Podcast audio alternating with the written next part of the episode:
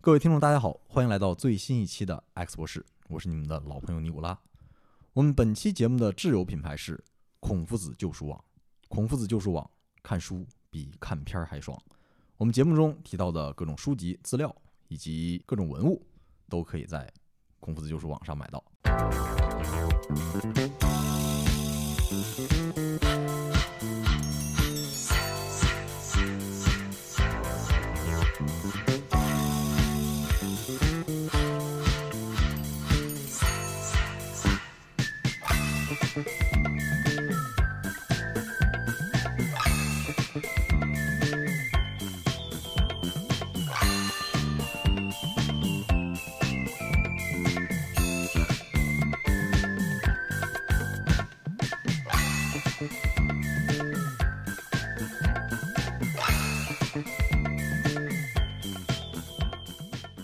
首先，我要介绍一下本期我们邀请到的嘉宾，依然是我们的老朋友润发。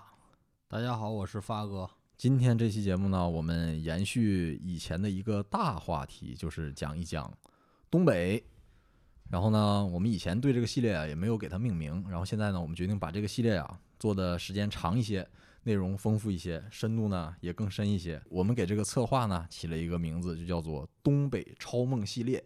对，东北超梦，今天这期呢，我们就讲一讲东北超梦的第一期，还是讲一讲满洲，讲一个比较冷门的话题，然后讲一本比较冷门的书籍，但是保证绝对好听，绝对好看。对对对。然后这个东北超梦这话题啊，我们这个也不限于各种的这个选选题吧，我们可能是讲讲整个这个东北一百来年呐所有的变迁，跨度可能会很大，可能是从闯关东一下跨到马大帅，啊，从这个伍连德跨到范德彪，从这个啊小泽征尔一下跨跨跨越到这个野狼迪斯科啊，什么都有。所以呢，肯定这个比较大的这个需这个策划呀，我们可能会做很长时间，里边儿可能会包括一些张作霖呐、张家父子啊、闯关东啊，一些可能是包括东北的小品呐、影视剧啊、赵本山呐、范德彪啊，还有东北的一些下岗啊、呃文艺、历史、传说都有。对，嗯，既有历史，也有文化。所以说这一期呢，讲的是一个比较特殊的一个人物，是他是什么人呢？他是一个呃伪满洲国的日军翻译，就是传说中的那个翻译官嘛，对汉奸。汉奸，啊标准的汉奸。而且呢，那个因为这个伪满洲国国也是东北历史中一个一段特殊的历史时期嘛，也存在了十几年，它也是一个非常有历史研究价值的一个阶段。但是它属于比较冷门的，啊被人说起来是非常少的。一个东北人在伪满洲国时代怎么生活，的确是一个比较有意意思的话题。何况他还是一个汉奸，一个特殊的身份。他是怎么过的呢？我们这次就来讲一讲。然后对于这个伪满洲国，可能我们通篇在播播客里边儿会说，就是直接叫做满洲国。或者是满洲，对对，因为对这个一是呃说起来比较麻烦，另外一个呃作为没满洲国呢，它可能算是一个历史上存在的一个伪政权，但是当我们提到这个地区的时候啊，又又又比较难难以用伪满洲来界定，因为满洲其实涵盖的范围还是比较大的，它并不是我们现在想象的单纯的东北三省。其实它涵盖的范围比较广，它既包括东三省，也包括远东的一部分，可能现在的俄罗斯的领土，然后还包含河北的一部分地区，然后还包含这个蒙古和外蒙古的一部分地区，好大这一片。然后我们呢，就是为了方便，然后有的时候会称之为满洲。是的，是的。所以有的朋友你听了，我们没叫伪满洲国，你们也也别挑刺儿了啊，我们也就已经也提前说好了啊。嗯当然我们对这个政权的这个定义还是很清晰的啊。啊对的，汉奸伪政权。我们那个政治立场、呃历史立场站得很稳啊，大家是也也也不要过于那个挑刺儿了啊。是的好，我们进入主题吧，讲这本书。对，这本书的名字叫什么呢？这本书的名字叫做《我是日军翻译官》，呃，破折号伪满江上军亲历记嗯，啊，一个非常看起来很很普通的一个书的名字。然后出版的时代差不多也是应该2000年左右吧九十年代末期，两千啊年初。对，然后看的书这看这本书的人非常少啊，如果你在豆瓣上搜一下能看到，可能看的人十几个，然后有几个点评。对的但，其实这本书真的是一个被低估的好书，如其如尤其是你要想了解，呃，伪满洲国这段时期发生在东北这块土地上很多事的话，这本书真的是一个非常好的切入点。是这本书相当于是这个翻译官的自述，自述的时候他已经八十岁了，对，啊，回忆的是他在二十多岁的岁月。嗯这本书这个名字啊，它听着很无聊，但是一看就非常的引人入胜对。这个这本书像什么呢？这本书特别适合拍成拍成这个剧，拍成电视剧。像什么剧？呃，风骚律师，哦特别像《Better Better Call Saul》，然后这本书就是《风骚汉奸》，呃，风骚翻译，风骚翻 译，东北啊版的。因为这个主角啊，跟那个索尔啊是特别特别像一种人，是特别那种的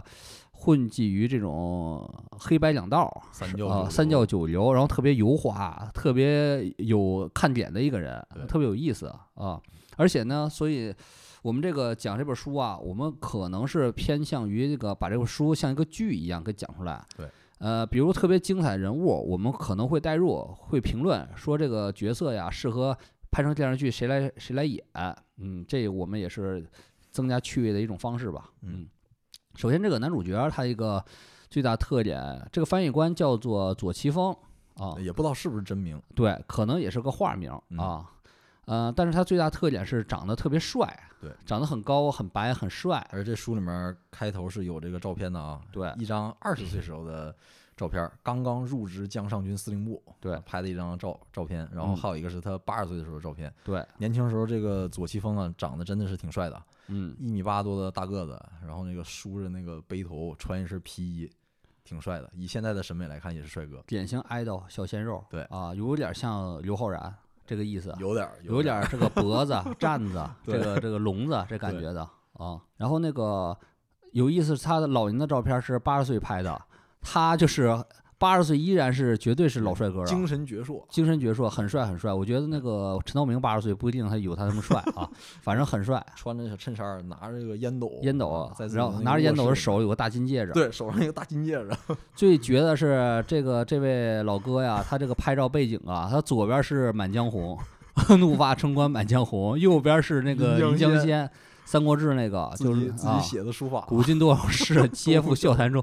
这挺狂的这个感觉啊！ 你而且挺对应这本书的主题。 你要不说这主题，我还以为这是这是咱我党老干部呢，嗯是是吧？历尽沧桑啊，嗯回首当年革命往事哈，笑谈风 生，笑得风生。没想到是这老哥是是这个身份啊，汉奸是汉啊奸啊。但是咱对汉奸有刻板印象嘛，肯定觉得他、啊啊肯定是个作恶多端呐、啊，杀人如麻呀。对其实还并不是。刚才我也说了嘛，他特别像索尔。呃，如果没看过《风骚律师》的话，也可以把它理解为低配版的韦小宝，嗯很像的，是这对个意思对啊。然后尼古拉，你觉得这个角色如果他男主角选角的话，你觉得谁比较像呢？可能找一个现在的这个当红小生演演啊也比较合适嘛，比如像刚才我们说的这个刘昊然啊，对，啊这个王一博呀，你看王一博之前也演过演过无名嘛，也演过历能史剧也啊能演这种历史题材可啊，也可啊，能对，可能也能 hold 得住。对对，还能他还能加动作戏嗯呢。嗯那你觉得是有更合适的人选吗？我觉得从演技上来讲啊，最适合可能是董子健，因为董子健演技还是真真挺不错的。但是董子健不演这够个帅，对有硬伤，对，就你说的不太够帅，而且他啊这外形上也不太符合。呃，为什么我一直强调帅呢？因嗯为这个男主角啊左奇峰的经历，他好多事儿跟他帅有脱不开关系。如果对没个帅，他根本没这个，他可能活下来都很难。是啊，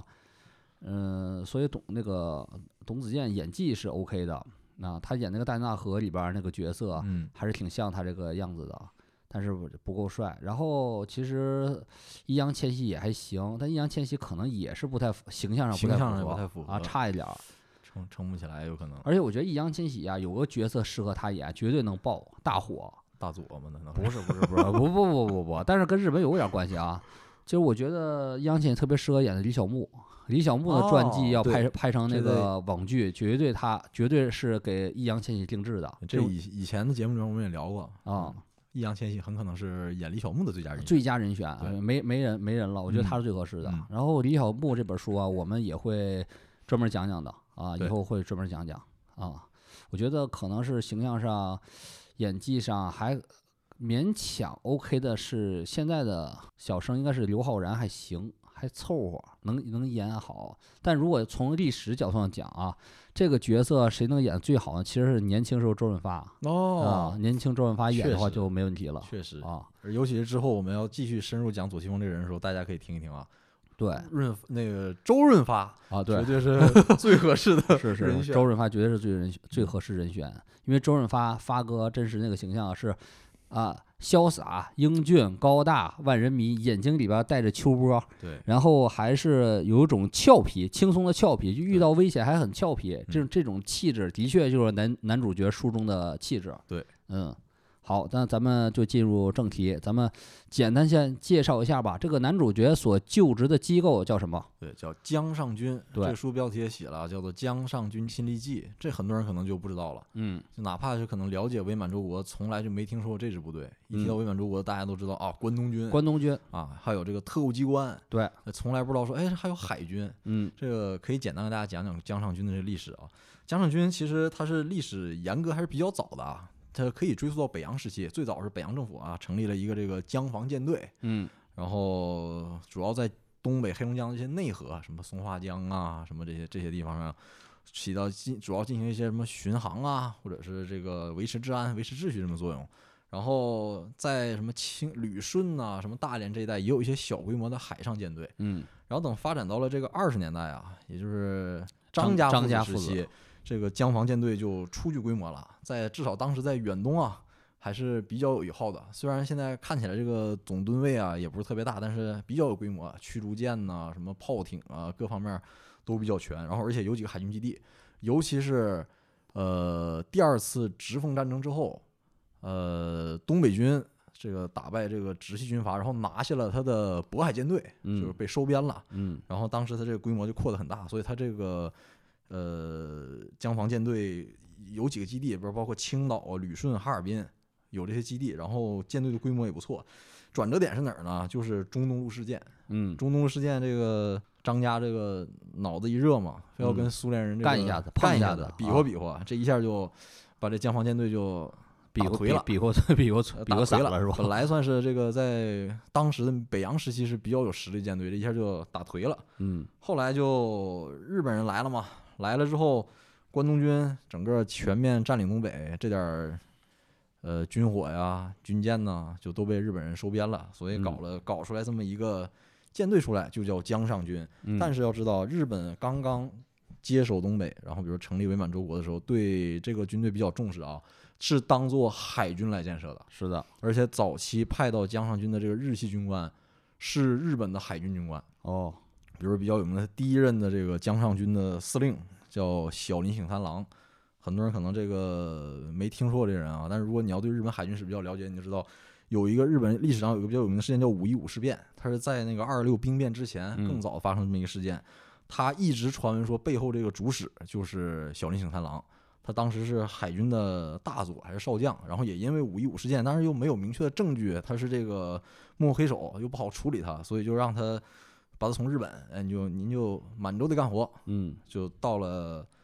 满洲做了江上军的第一任司令。然后当时有手下有好多这个年轻的军官都是日本的海军系出来的，是啊，就是江田岛那一挂的嘛。大家对看过之前那个日本啊那个老海军电影啊，海军是吧？啊江田岛海军学校啊。好，那个江上君介绍完了，咱再介绍一下主角哎为什么能进入这里边工作主角就是这个左西峰啊，左啊老爷子。他呢是辽宁人，嗯呃，应该是生在营口一带，营口一带。然后小的时候在奉天生活过一段时间，是然后那个他呢，出身不算特别穷，嗯算是小康之家。他嗯的父亲呢是，呃，当年汇丰银行在奉天的这个支行的一个小职员儿。是然后后来这个九一八事变之后啊，就感觉在沈阳也不好混了，啊这嗯个银行也被这接收的接收，倒闭的倒闭。后来为了讨生活，他们全家就搬到了哈尔滨，所以左西峰算是在辽宁出生，然后在嗯哈尔滨长大的，嗯在哈尔滨受的教育。那那时候已经是满伪满洲国了嘛，受的都是皇民化教育。然后他读的这个学校从小就学日语，然后左西峰这个可能语言天赋比较高，这个虽然只读到高中啊，高中毕业，但是日语水平相当好。是然后毕业之后也是没有出路，后来他就发现这个当时的江上军司令部啊要招翻译，他说我这个日语一向学的不错啊，然后就去哈尔滨参加这考试，哎，一考考上了。当时那招那一批好多人，据说大几十人去考试，只招一个。然后左西峰的水平最好，就把他招到了这个江上军司令部做翻译官。对，而且当时的哈尔滨呢，其实也是一个小魔都。都说上海是魔都嘛，其实哈尔滨也是很类似的啊。当时哈尔滨活动的人呢，包括就是呃中国人、日本人、朝鲜人、俄国啊人，俄国人，嗯，还有一些东欧跑过来的，对啊，是一些人，还有一些蒙古人啊嗯，都有，也是个各个文明啊、各个人种啊杂烩的地方对，非常的光怪陆离、五光六色啊。然后其实作为当时的中国人，选择也是分好几路的。呃，作者在一开始就写了嘛，他上这个学校的时候，有的同学是非常不屑跟日本人学日语的，对，就是反叛反对叛的人格，上日语课学生在下面捣乱，捣乱，然后那个专门是整这个日本老师，就有点像这个周星驰《逃学威龙》那里边情呃这种的情节。嗯，然后他里边最调皮的一个学生啊，然后长期捣乱，然后直接被学校开除了对。开除之后，这个大哥直接钻入深山老林，加入东北抗联了。对，啊后来又随着这个抗联，呃，撤出退境到了苏撤退联到了苏联，然后在嗯那边接受的培训，后来又成了一个算是抗联，可能是估计什么八十八旅啊，是那那那那几支部队的军官，对，然后然后那个呃左清峰书中自述嘛，据说这个同学是在四五年，呃苏军进攻关东军的时候，又跟着苏军回来回了啊，但牺是牲这了牺牲了，战死了，嗯啊，这是另一种人生的路径。他的人生路径是典型那种的，就说是极端靠近日本人的啊。好好学日语对，然后想法就钻进这个日本人这个体系里边儿。他当时觉得日本人更强嘛，跟着日本人有好果子吃嘛，嗯，啊，更多的其实是中间道路，灰色的，就这么生活着，在这种土地上这么活下去。对啊，第三种是这种人，然后作者作为一个其可以说是最投机主义或者说最灵活的一个人呐，他很快的也能在日军这种的体系里边儿，哎，得到重用。哎，特别吃得开，特别吃得开，特别能混，就就是跟呃索尔啊这些故事完全一样。他这本书就是一个一个的小故事，由他经手的他摆平的这些事儿嗯来组成的。大家可能觉得一个翻译官嘛，能有多大权力呢？其实翻译官他这个身份和地位是正好能够解决很多事情的。正好夹在日本人和中国人中间儿，啊，看似好像是一个很小的职位哈，很不嗯起眼儿职位，但是他混的真是风生水起，游刃有余。嗯他的不光是钱、权、色，啊他都搞了很多，全嗯都捞到了，全都捞到了。而且他刚开始出场的年龄啊，只有二十岁二啊。十啊，大家想想啊，听众各位听众，你二十岁的时候，或者说没到二十岁啊，你想想你二十岁的时候会是是一个什么状态？可能大多数人可能还是在什么，在网吧啊、打游戏啊、大学里边做兼职啊，顶对多是准备考研啊、混绩点的一个年纪。他已经就是在满洲国三教九流、黑道、白道、日本人、苏联间谍中，已经开始就开始捞钱了吃得很啊，开。吃得开了。而且啊开篇他入职江上军司令部做翻译之后的第一第一个工作啊嗯，就是一个大活儿大伙儿啊，啊，这个溥仪，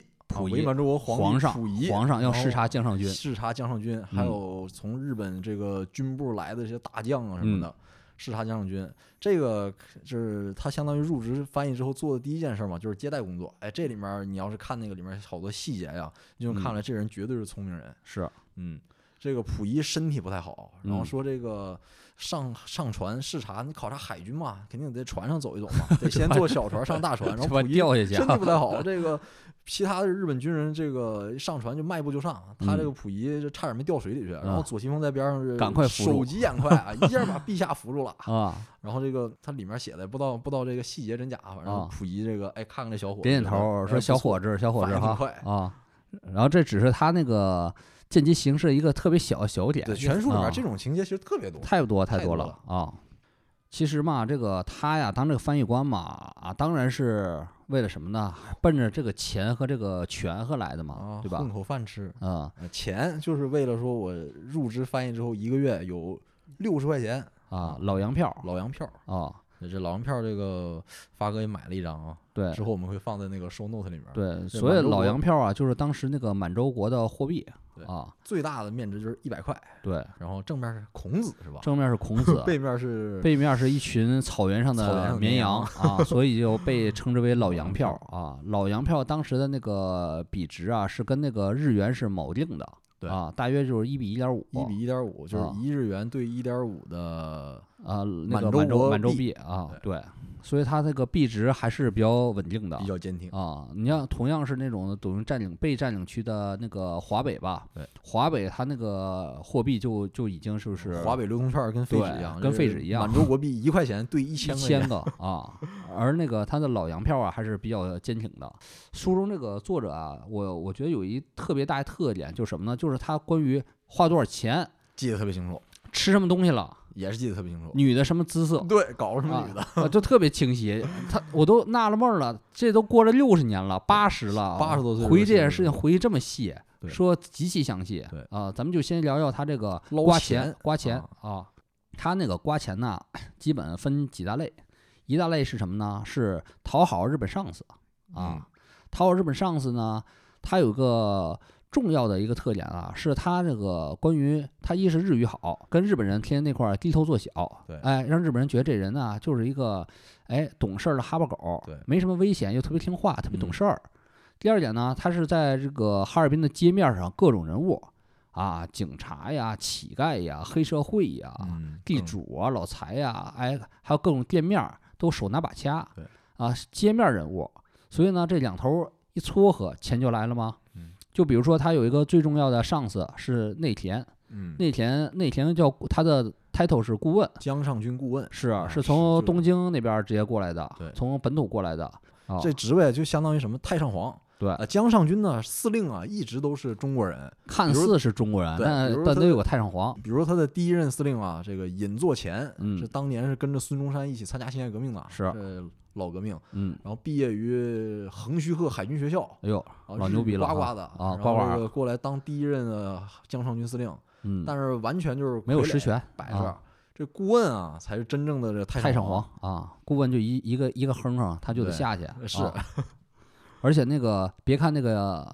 这个尹司令尹大胡子啊，好像军衔儿挺高的，其实军衔儿比他低得多，日本人就能哼了他。是啊。甚至那个吃饭的时候一言不合就敢拿刀比划，对着对尹大胡子比划，呃日军这军官这是当时一段故事嘛，江上军的参谋长叫什么林宝林宝志，对，呃，军衔儿可能才是个少将，还是个嗯大佐呀。嗯，这个尹作前海军中将，比嗯高一级，这在日本他见到上级这得跟见到爹一样。是啊但在这儿就天天拿尹司令开玩笑，是，啊尹司令有一个很好的习惯是吧？就喜欢吃营养品， 所谓的营养品就是抽大鸦片烟啊，烟瘾特别严重，天天抽大烟。然后嗯有一次他们这个出差去考察什么这个牡丹江啊、什么富锦那一带的海军基地的时候，嗯，这个参谋长喝多了，日本参谋长喝多了，直接就到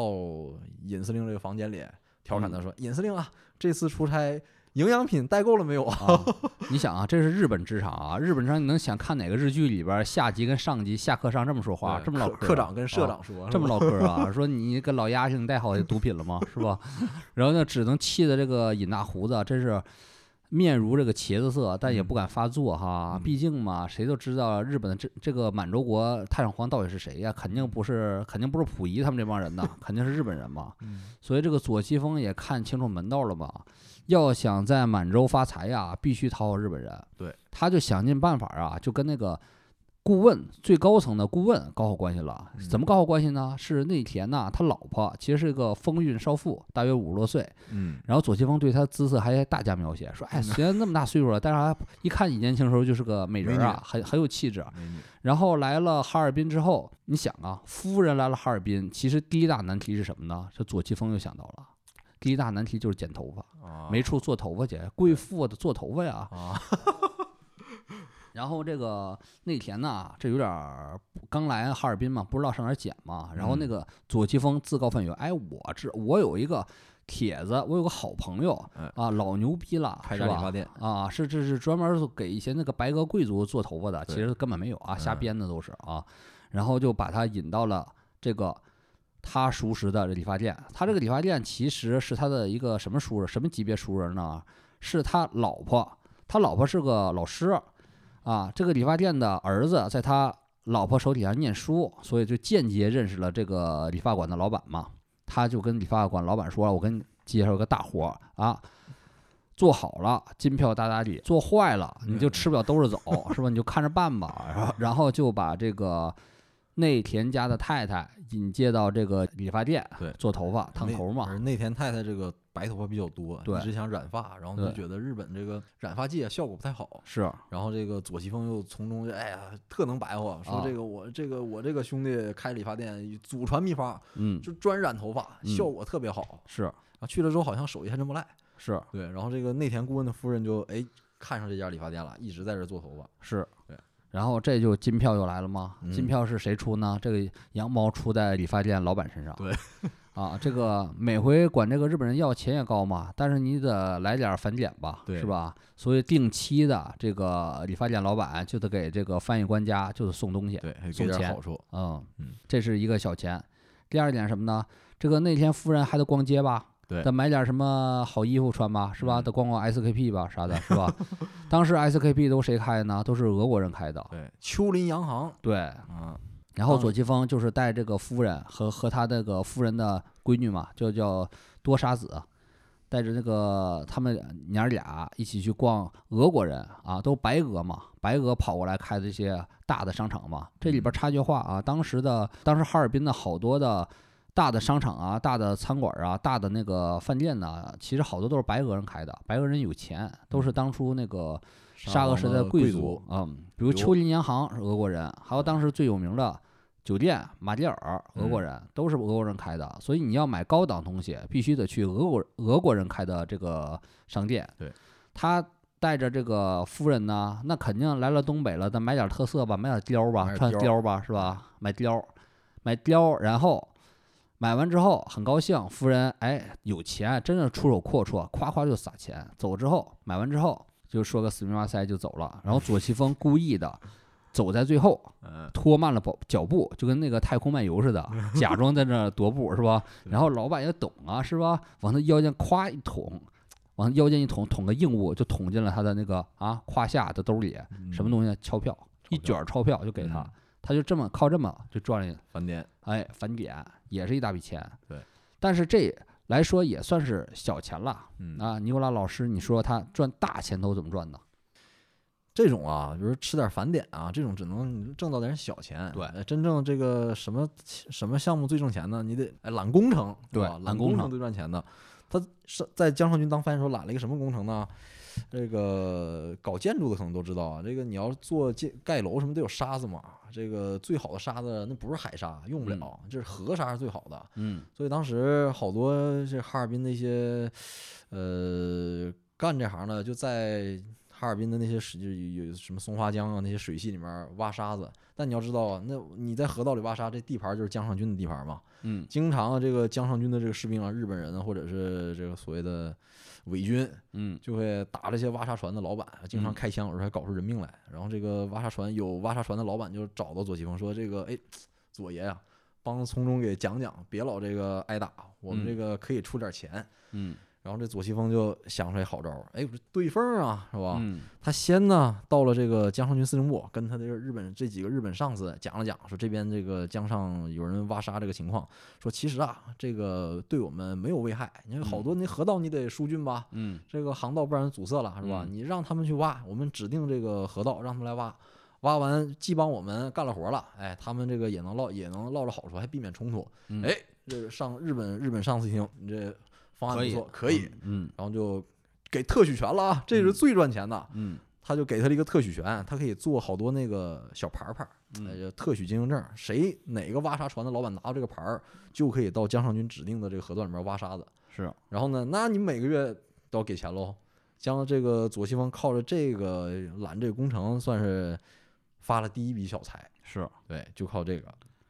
而且居中撮合嘛，你不能这个只要好处。这个挖沙船的老板肯定都是给他钱，但是他也得孝敬他的这个日本上司，对，没事儿就得请他这个顾问。当然这这种小事儿顾问不管了啊，都是对他上面这个什么副官处的处长啊，什么这个参谋们啊，没事儿就出去下馆子吃饭喝酒是，然后偶尔再给点钱。嗯，其实那个他最重要的是拿钱也是继续摆平跟日本人关系啊，他认为还是核心认为跟日本人关系是占地位的，所以说他这个搞钱呐、也是他的小项目之一。他其实更看重是搞权。这书里写啊，就是左奇峰最重视一件事儿是什么呢？是上大学啊。对，你看啊他想不到啊，这个四十年代的伪满洲国兵荒马乱，然后有人还能天天安心读书。对，我们这主人公就是这个每周固定有几天下午这下了班儿就去上学，上的当时叫好像叫哈尔滨法政学院嗯，啊，大概是一个什么政法学校之类的，是啊当然也是日本人在后面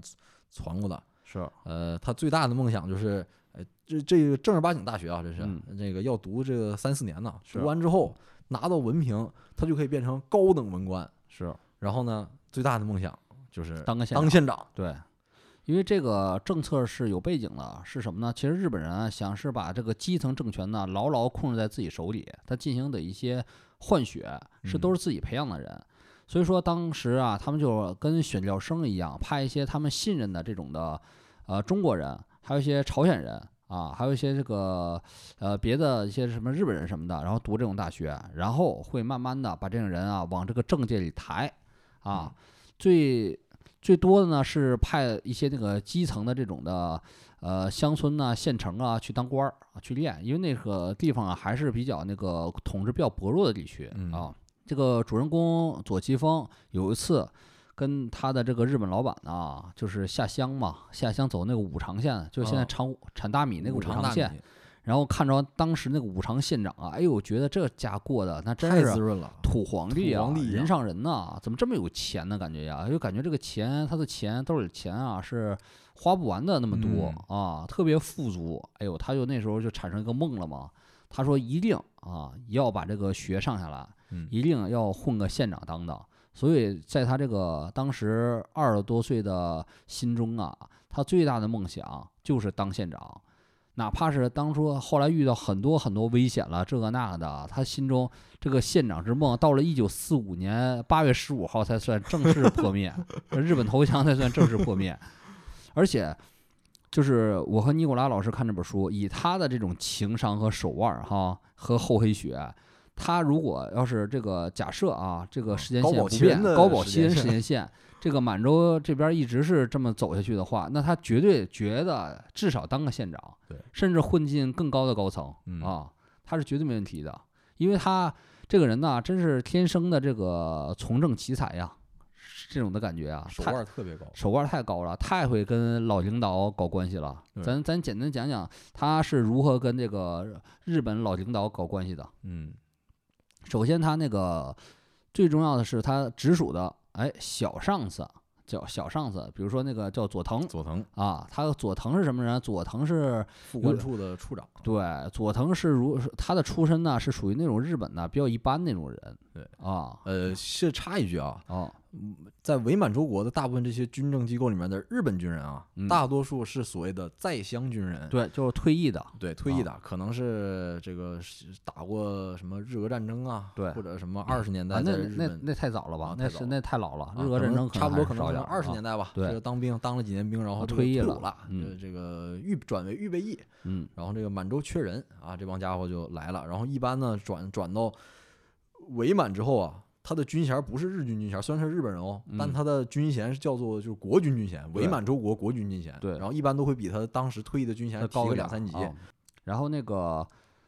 呃，这个故事发生在一九四零年吧。其实就是在满洲的日本军人，其实已经已经退化了啊，再也没有那种所谓无名说那种啊，我是什么呃那个石原派那种石石原莞尔早啊，颓了都都没了。这些人早期关东军早就没了，早就失势了，或者调到本土了，或者已经颓了。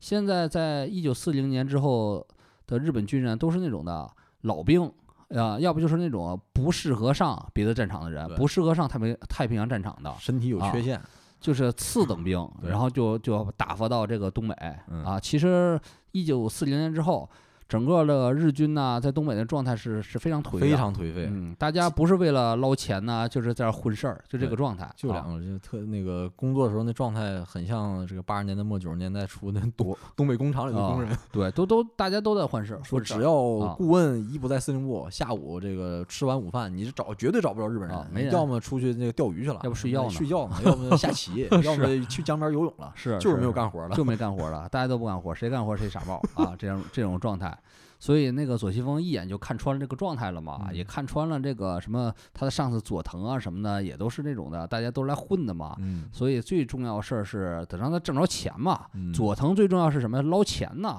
嗯，因为他属于日本没什么钱那种人。哎，而且大家不要以为这个在东北的日本军官他们待遇很高啊，对其实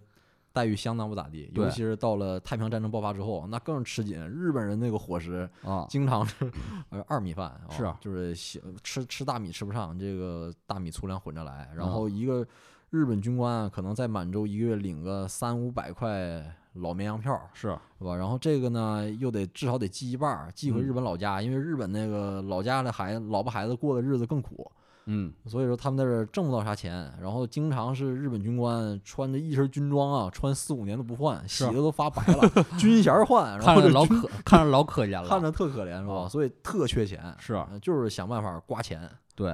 然后说那个佐藤是挺可怜在哪儿啊？他也人到中年，也挺大岁数了嘛，然后他的工资也不高，好像是我记得才是小几百日元的这个水平吧。参谋长一个月是五百块钱，啊，对他可能也就是二百，对，然后他这里边儿一半儿的钱呢是得寄回老家，寄给老婆孩子，一半儿的钱是留在东北自己花，其实剩下手里也没几个钱了，嗯所以他那个过得还是挺紧巴的。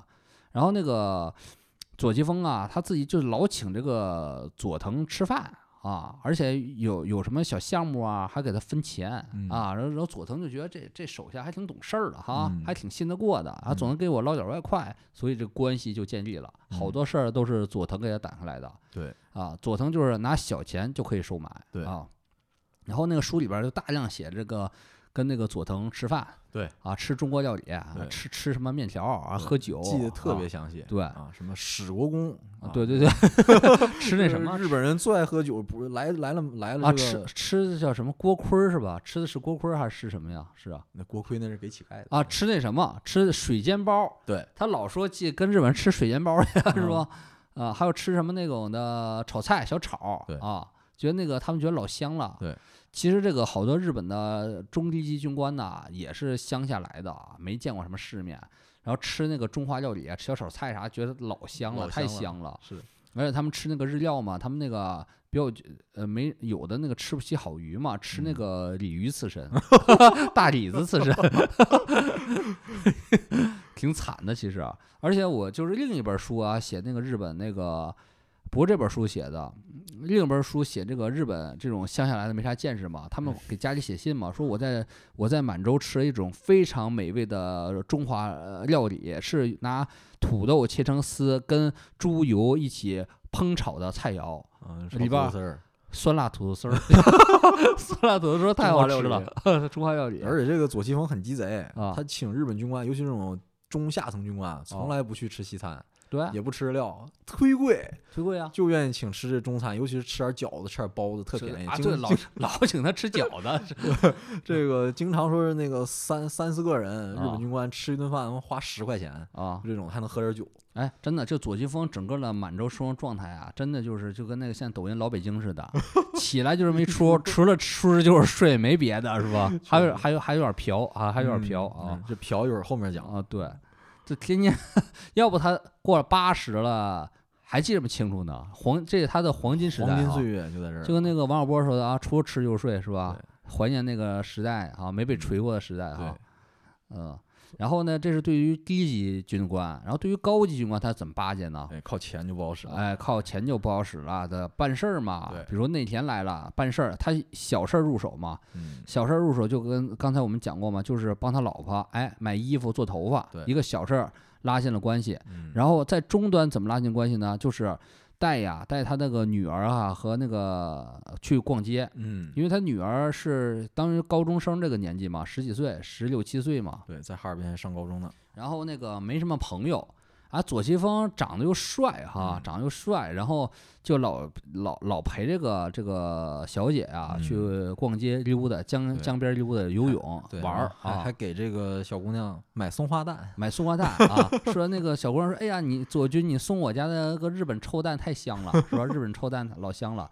而且他还知道那个呃，这个顾问家呀特别爱吃什么吃爱吃大蒜，对吧？爱吃大呃蒜，所以他总给那个他老婆送那个新鲜大蒜什么的，就老送这种小礼物。他是走这种太太路线的，嗯小姐太太路线的，他不敢跟那个内田多接触，内田也根本也不记他这个人。嗯，他是先打通这个哎，老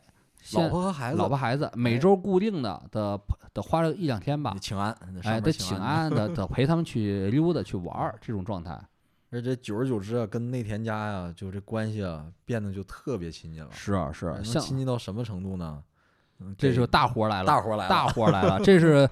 这是那个他跟那个日本啊高层军官建立亲密关系的一 个重要大活儿，特别这个这个情节简直太像《Better Call Saul》了，是是吧？这情节吧，你让这个金庸这种士大夫出身人，他都写不想出不来，到他是都吧写他都想不出来是韦小宝如何跟陈近南什么的搞好关系，跟对金龙法王搞好关系啊。嗯，金庸肯定想哎的什么偷个啥弄个啥是吧？对四十二章经啥的是吧？嗯不用，根本不用啊！干这嘛只呢有这个这种江亲湖历人者士、是亲历吧者才写出来 是怎么搞好关系，啊跟那个内田内顾问内田顾内问田成顾为问亲密无间的帖子啊，是对怎么成为的？是是治痔疮看痔疮，看痔疮 啊！内田顾问呐是挺大岁数了，五啊十多，都五六十这个岁数了，而且特别肥，贼是胖是啊！两百斤。对，是，然后他有严重的痔疮。对，然他后尤就其是赶到嗯太平洋战争爆发之后啊，满洲国天天是各种糟心事儿。对他这个顾问当的也不顺心，不顺天天心着急上火，着急上火，痔疮就发作了，啊， 然后已经是发作也非常严重的阶段了，好几天上不了班儿，呃，都坐立 难安。不止如此啊，他那个非常细他这个左奇峰对书中对于痔疮描写非常详细节记得特别清楚啊，是特别描述详了细 啊，这就是想想什么地步啊，说这个成个大肉球耷拉出来了，对，紫色的核桃那么大个啊 儿，紫河河那么大个儿了，然后那个他就看那个状态呀，然后说那个他闷不乐的躺着发脾气，嗯，然后那个说请安呐、他跟我说那个左西风就说，哎呀，内田君你怎么了？大人你怎么？内田大人你怎么了？他说。他说：“你看看吧，你要看看吧，要把那个帘儿给拉开，让他看看。”他说：“不了，不了，不了吧。”但是说：“哎呀，这个东西啊，我不知当讲不当讲啊，不知道你信任不信任啊。我认，我还是又认识个帖子啊，嗯老中医，世代老名中医医了，老牛逼了啊。然后专治你这个肛肠科啊， 肛肠科专家，这个智屁嗯眼一绝啊，，对，治屁眼一 绝啊，让你无痛快速那什么，你要不要试一下啊？就是通过这个治治痔疮，而且他是专门写了一章啊，是治痔疮，，对，嗯，专门一张，非常详细的这个战略呀，啊，他是怎么？他先打听到封城了，然后再去假装问候，嗯然后再再推装销作他的这个无医生朋友，对无意得知啊，其实他跟这个医生朋友也不是特别熟，对然后他中间得存活去啊，嗯又得恐吓去了。我告诉你个狠活儿 啊，但是你必须得搞定，是这样的。然后他让顾问做痔疮手术，他不能直接跟痔疮呃 不不能直接跟顾问说嘛，嗯他先得又得走夫人路线嘛，嗯跟夫人说了好多，嗯，然后专门儿领着夫人先去那个诊所儿看嗯了一圈儿，嗯哎，看还真是个老中医那个范儿了，感觉还挺优雅的。对然后决定了，然后定下来了，请老中医上内田的府上去看诊。对啊，非常精彩。然后老中医也非常紧张嘛，专嗯门穿了一身儿这个传统汉服嗯，啊，穿的真真是跟那个神医喜来乐似的，就道是骨先锋啊，道看骨着先锋就上去了，然后也是啊，刚开始啊，内田是非常不屑的，也不太信任，脾气也不特别好。然后呢，老中医先娓娓道来说说这个您这个病啊，对我来说不难治啊，主要是因为什么呢？因为你这个火气太大，你湿气 太重啊，你是不是最近湿气老重了？是不是最近老烦躁了？是不是啊？然后火呀、就溢外溢出来了，成成那个外蒸了，就溢出来了，内火外溢成为一个大球，嗯对耷拉下来了。也不知道左西峰咋咋翻译这个啊，然后那个，然 后这句话一说，哎，那天觉得点点头，就觉得哎有道理，我最近是挺烦的啊。嗯然后那个说好，那你介不介意我打开看一看？那 看看吧。然后这是一个详细描述场景啊，一二百斤的日本军官撅着屁股，撅 着光着腚，然后撅着，然后让看让那个老中医看他的球。嗯，看完之后，他说微微一笑嘛，老中医说这个事儿啊 好办哈，嗯但是呢，第一啊，你得信任我，你得信任这个汉医啊，就嗯中医嘛，你得信任中医。二呢，就是我说啥你就做到啥，嗯，啊，我说行，然后我从那个包里边拿个哎小药粉儿啊，敷给他那个拿毛巾敷在了他的这个患处嗯，啊，然后说。请等着，请等着啊！今儿晚上你可能得刺挠，但你不要挠 啊，你也不要洗。刺挠之后，明天你看啊，绝对就变小了。嗯你刺挠三天，然后每天一换，然后慢慢的这个就化就会小下去，然后又变成一个皮儿，脱落了啊就就脱落了你。就好了，你就好了。嗯，然后果然就这么真治好，说还挺神奇的哈，嗯，还挺神奇的。不知道听众朋友有没有这个也有这 个由此此引疾啊，由此引疾的是吧？那这中医也不知道上哪儿找去啊，了，对，不知道了，也是消失在历史长河中了。反正这个病是真就这么治好了，很快就治好了，对也就过了个一周半个月对就十治天好八天了，根本就没开刀啊，就治嗯好了。然后这个内田就大大加赞赏，大为开心，就觉得这个左清翁这小子能办事儿哈，然嗯后就深刻拉近了。从此之后，这个阿佐呀，就相当于这个日本顾问家的私人秘书一样了，对就是这么近的关系了对啊，干啥都没啥事儿了。嗯，以至于他后来捅出很大的很篓大子，的篓子啊，都给他哎，都给他搞定了嗯，啊，都给他搞定了。好，那咱们权力史，哎，他就这么跟日军搞好权力了。嗯，这个这段就讲完了，是不是挺有意思的啊？是然后我们接下来讲什么呢？讲是他把日军这边搞定了，那那他有没有什么那个别的势力他需要搞定呢？有啊，哎，很太多多了。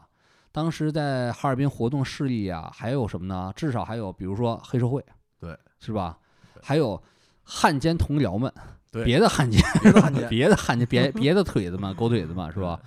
呃，别的部门的狗腿子，然后还有就是对朝哎鲜人，朝鲜人，对，朝鲜人是一帮人，嗯，比如说这个啊，卡卡，是吧对对，是老爱看武功的这个听众可能知道啊啊，朴正熙同志，是是，啊当年是那个时期也是在伪满洲国，嗯嗯，然后还有谁呢？还有一批满洲的皇族，啊，对对对，啊啊就是原来这个大清朝的人，对对对，大清朝人。然后咱们挨个儿讲嘛，还有苏联人嘛，还有啊对白俄、啊白白俄俄，还有那个红军，那嗯个苏联特务，苏联特务潜伏的，还有那个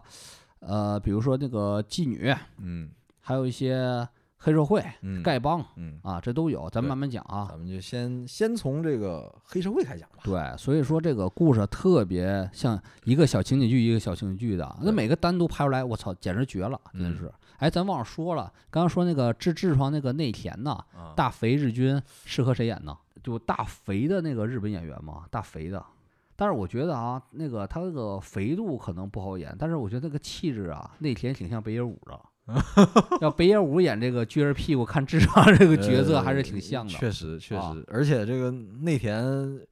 这个脾气不太好，啊，脾气啊不好，北贼野武也很暴躁，贼暴躁，贼暴啊，躁，最大的爱好就是打人，拿着竹剑打打，人啊就，是剑道高手啊，每天就在自己的那办公室里面就天天练剑道、光是啊夹子。然后这个但凡下属这个日军啊，还有这个包括汉奸们干活不力，那叫啊照到着脑袋 打。叫到办公室就不是打耳光，啊是真拿竹剑啊，就啊照头就打。对，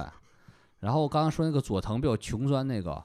我觉得适合那个谁，那个那个演员叫呃香川照 之，就《鬼子来》里边演那 个标准花的鬼子， 花屋小三郎里边那个角色挺挺嗯符合的，确也实是胡子拉碴，然后特别墨迹那种的鬼子形象啊嗯。然后咱下阶段讲了讲的是黑社黑会、黑帮啊，黑帮是当时啊，这个他这个引子也的非常有意思，啊是什么呢？那当时日军顾问来了之后嘛，他一个最重要的业务是什么呢？是在哈尔滨刮钱。对，哈尔滨刮完了钱，然后直接输送到日本嘛，因为当时太平洋战争开完之后没钱嘛，是他就想怎么才能高效的把钱给掠来呢，是吧？嗯然后他想是比较粗糙方法对嘛，特务机关那些日本特务这啊个不得要领，直接嗯就找来当地这个富豪，是吧？对哎，那个是富豪还是蛮有意思的。那对富豪啊，堪称这个哈尔滨这个高启强啊，哎呀叫是李李九爷，对，是是跟江上军第一任司令是吧？啊，尹尹作大贤胡子，尹大胡子关系特别好啊是是铁子，啊俩一起总打麻将啊、没嫖娼啥嫖的、娼吸毒啊，对，一起一起吸毒。然后那个左西峰书中介绍这个哈尔滨高启强啊，介绍得特别逗乐，啊是这么说：这个李九爷擅长养生啊，人参、鹿茸、虎虎胆、路边甲鱼顿顿吃啊，连吸鸦片都吸得很有节制对，天天猛捕啊啊，然后这看不出来是大烟鬼，啊。那毫无疑问呢、这个角色最适合那就是张颂文演了，挺适合的哈，高启强嘛，年轻了点儿。年轻点儿哈。倪大红，倪大红，哎，对对， 倪大红挺适合演的，特别适合这个角色，老奸巨猾啊。对，然后他那个顾问嘛，日本嗯高官去找他掠掠钱嘛，掠钱直接的这段特别精彩啊，嗯直接先比划 个数嗯，，啊一一啊，然后他说，哎，这好说呀，他一万说啊一万嘛，不就嘛，是给吧？给呀，小钱儿啊，不就一万嘛？然后人家说不是，不是他妈一 万，是多少？一千万，啊是他妈一千万， 然后一下把那个李九爷呀，一下下也跪地上了，这不你不要我命吗？ 他说你他妈爱给不给？给不给我就数告诉你了，你就准备去吧。对，啊而且这日本特务机关想那招儿也不知道谁给他支的招儿，还哦真不是愣愣愣抢一愣千抢万这数说把说哈尔滨大桥卖给你，啊啊！对对对，我不是愣抢你啊，我卖你个东西是吧？卖给你个东西，不是生抢，然后让你嗯强买强卖一个东西。嗯，然后后来这想着李九爷想，操，这不要我命吗？是嗯吧？李九爷也不是干好路子出身的，李九爷是开妓院的，是家家开一些什么赌场之类的嘛。呃贩卖鸦片，哦，然后李姐也想，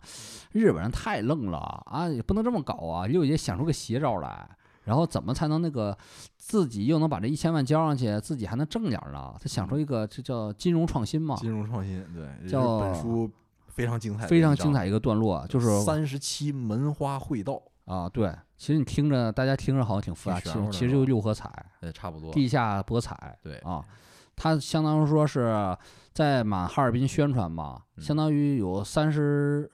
七三十七个花色，其实三这个最早来自于清朝时候的叫做维姓啊嗯，维啊就是那个科举考试那个嗯公维那个维，维姓啊是当年清朝清中期中末期的时候从广东地区。哎，好像一那个六合彩也是那边儿那对边啊儿来的吧，对啊从那边儿兴起一种赌博方式。当时呢是压科举考试、状元、榜眼、探花，嗯压这些人的人名儿，是吧？对，然后因为这个事情，当时清中末期还出过这种科场舞弊大案，是就是因为赌博，啊是最后能能真把那考官拉下水。然后嗯它其实就是这个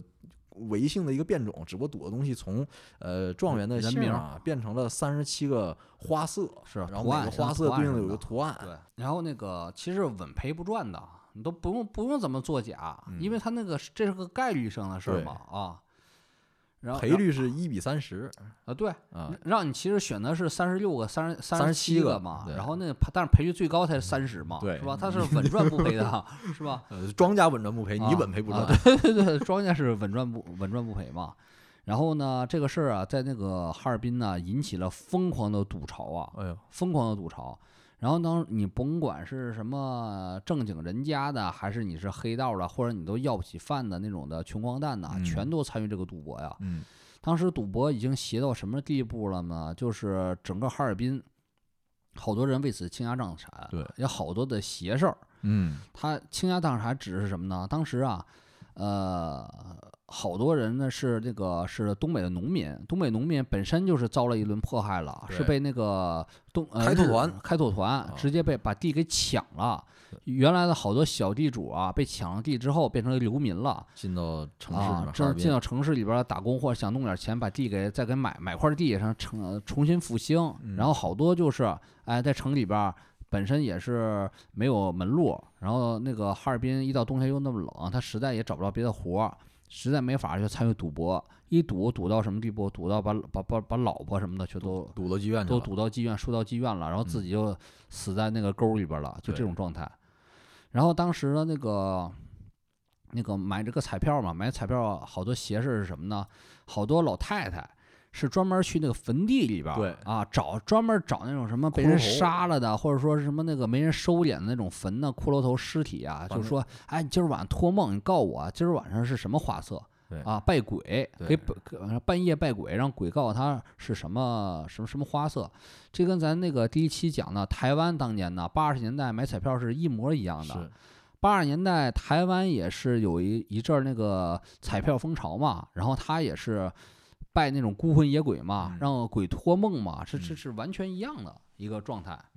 还有就是里边儿描述的，还有那个什么邪事儿呢？就是有人是骗色，相当于跟那个小媳妇儿、小少女说：“哎，你想不想知道明天是什么花色呀？你嗯，今儿晚上把衣服脱光了，呃，那个那一边儿坐坐坐门槛儿上，一边儿朝着街外，一边儿朝着那个屋外对，哎，你就在那儿坐一晚上，哎，然后你要听着那个路过的鬼跟你说一什么，哎，嗯那就是明天就选什么，对啊，但其实什么都听不到嘛，他主要是站在那个偷看嘛，对偷看裸体 嘛，邪招啊特别邪招多特别多嘛，而且当时这个左西峰是在找了个兼职啊，嗯在江上军除了平时当翻译，还找个兼职在军法处嗯啊，这个算是当个什么书记员、法官之类的。然后说嗯这个时期就因为这个三十七文化会道狂赌啊，说整嗯个哈尔滨治安是大跳水，是各种恶性案件是层层层出不穷。是，然后他作为军法处，每天也处理好多种治安案件嘛，是啊连这个江上军的有些军官士兵都是因为这个赌博闹出人命来。是里这里面就比较有是名的就是夫妻血案，对对对，这是一个挺惨的一个案件，相当于就是，哎，就是这个人呢就住他家旁边儿嗯啊，这个杀人的人是这个江少军的一个士兵士兵小兵，山东人，山东来的。然后呢，被杀那个人呢是左清芳他家附近的，相当于邻居吧，相当于嗯这个。这男的就是干苦力的，特别老实。他这个老婆呢，潘金莲这种性质啊，潘金莲 呢？哎，《左清风》里边描述，我记得特别那个有印象深刻啊，说这个人嘛，这个女的吧，姿色平平、嗯啊，但是没想到是酿此奇祸，是吧？嗯啊，却正是如此风骚，如此狠毒。然后这个男的平常干干活儿，然后这个女的在家待着没事儿嘛，跟那个大兵儿，大兵也是他邻居嘛，就嗯勾搭起来了，干啊柴烈火，干柴烈火就勾搭起来了，然后那个勾搭起来还还没够，他们准备那什么，准备私奔去私奔，私奔是还还不够，还是想把那个赌一把，对，赌一把再搞私钱奔啊，搞到啊钱才能走啊。刚开始赌博啊是这么的，他们是那个也想出了一个邪招，嗯就是把钱不光是把那个苦力老公的钱给偷了，嗯，哎，他们又想个邪招，不知道从哪儿听的，血用祭血迹就把那个老公给杀了，杀了之后是杀完之后就是扔在柴火垛里了嘛，对然后就在尸体旁边儿，他们又狂干啊了一把，对啊，疯狂了一把，深深了一把，然后那个杀完人第二天拿着可能是一百块钱的绵羊票，对去买彩票。然后因为对昨天晚上杀了人嘛，对，是吧？他当时选了这这个就选那个是梅花梅花啊，带血的还那是种红血，云，对对，反红正云选了跟这几个沾边儿的。啊，然后一赌还真中了，还真中了，人家之后这一翻倍就是三十倍啊，嗯这一百块钱就变三千块钱了。嗯，对，啊是是是在当时这个在伪满洲国三千块钱也算好大一笔钱了，是，啊好大一笔钱了。本来可以拿这个钱远走高飞啊呃没人追究，可能而且那年头死经常死个人，什么街边发现个死岛，没实人在是管太正常没人了。管，根本就而且最开始这个妻子的丈夫被杀之后啊，有江上军的巡逻士兵看到了，嗯找日本上司报告说，哎，那个我们这这个木柴火堆里面有死人，然后嗯这日本军官直接说，这是找人抬走，抬走，让啊那个狗吃完就算了，没人管，没人管，嗯就是这种状态。是啊结果这二人赚了三千块钱巨款之后啊，没走，接着赌，接着赌，嗯，那最后几那可想而知了，都没一毛钱都没有啊。啊，输光了，输光而且光那个尸体还被狗给翻出来了。对，而且那狗还恰巧是那种日军警察呀，或者说那个军队的狗，对，立刻就被那个呃警察军队给发现了。对，军队是懒得管，然后啊但是这个日本警察这个就看到这件事情了，然是后来这儿简单一勘察就出去发发现有蹊跷，啊，这人不是正常死的，被人是啊杀的，而且是一看这个后心刺刀扎的，说这啊肯定是军人做的案子。是那这个江上军没办法，这就不得不管了。对，然而后且因为那个日军不同部门互相有矛盾是啊，宪兵什么的巴不得找他们江少军的茬儿呢。对，所以江立上军刻是海军，对，所以立刻就给立案，然后就立刻就给查出来了，很太快简就单逮着了啊。然后就是很很呃，左奇峰作为翻译官嘛，协助调查这个案子嘛。对。然后左奇峰关于这个杀人的描述啊，是非常写实和冷峻的。啊嗯然后这这里边是特别有意思的。左西峰是这么描述这个这个情杀案的，他说个大兵是这么杀人的啊，刚迈出两步，一柄锋利的枪已经唰的从背后啊给他来了个透心凉。这个憨厚的山东汉子一声都没吭，就倒在了地上。刺刀拔出后，只翻滚了两下，便死在了啊柴火垛旁，鲜血溅了一地。然后杀人的这个大兵叫刘文举，把大枪一扔，伸手去拖尸体，暗影中走出了那个方姓的女人。二人一声未响，两人抓着这个丈夫的腿，拖进了这个两堆木柴之中的这个夹缝里啊。扯来树枝、杂草，仔细地把尸体掩盖起来，然后又回到杀人现场，用刺刀和树枝把土道上的血迹刮得干干净净。哎，这一段描写让我印象特别深，因为这才是最真实的见过凶案的人的动作描写。哦一点儿多余的都没有。你你你，如果你想想，你如果写一个武侠小说，或者写一个犯罪小说，你怎么描述杀人场景？挺难的。如果你没有这个经验的话，你很容易写成好多形容词儿哦，啊。只见一个寒光闪过，只见啊的一声啊，鲜血什么倒地，然后那个是吧？但你想想，呃，谁写的是这个风格的文字呢？你能想到吗古？龙啊，呃，古龙肯定，你就是说的是像左西风这么写，还是刚才我描述那种的比较形容词多的写法啊？古龙写的就是偏意象多一点儿，偏嗯抽象，什么是寒寒什么寒光一闪。可古龙可能还写的稍微好一点儿啊，古龙毕竟也混过黑社会，也被人砍过啊。以前那个民国时代写那个才叫梦幻啊呢，写那什么什么《还珠楼主》写那才是梦幻呢，那都是形容，都全是意象。然后谁写得特别写实啊？呃，金庸写得也不写实，其实最写实就是《水浒传》。哦，这个刚左西风写这个东西跟《水浒传》里边描述是一模一样的。只你不过要他拿白话写的，啊，你仔细看看那个，你就你知道你知道这像什么吗？这像罪案，这就是典型那个刑事档案，嗯有有整个的杀人动机、杀人过程，还有掩盖罪迹的过程。嗯，一般的写杀人吧，他不写背后最后那个什么拿着树枝儿和对，怎么刀，处理？再把不知那道个刮血迹刮干净，是嗯刮干净，里边每个动词都特别精准。只有嗯施耐庵呢，你看里边写什么，呃，武松杀人呐、啊，写什么那个林冲杀人呐、李逵什么砍人呐、啊这 种的，写的这么细的，呃，还有尤其是那个那段描写特别像宋江杀人。啊，宋江杀杀了阎阎婆婆惜，惜然后怎么把血给擦干净啊？然后他慌慌张张跑了，这段儿是非常详细的。所以就是，只有真见过杀人的人，啊，真见过怎么审讯的人，才嗯能写出来嘛。施耐庵的一个最重要身份，人推测就是当时那个，呃，元末明初，他就是可能就是治安官，就啊是刑警这种刑刑警队长这种角色。基层公检法人员，对，天天见的就是刘华强，先先看刘华强，天天看刘华强怎么砍人呢，特别熟悉啊，脉络熟悉。所以就是因为哎，左奇峰描述这个杀人描述的这么详细，我对他书中另另一起杀人，我觉得嗯是表示深刻怀疑，对里边有有其中有诈。此中有诈。对在但本书最后，我们对事后会讲到。对。然后那个这个你看，讲黑社会和这个情杀案讲完了，还有黑社会，应该插一句，嗯这个左西风这本书啊，虽然很多地方写的很生动，然后细节非常的充足，但是有些地方是有严重猫腻的，对解释不清楚的地方，或者他刻意隐藏的地方。比如说，其中一点，他对自己的老婆还有岳父这一家啊，几乎就没写，对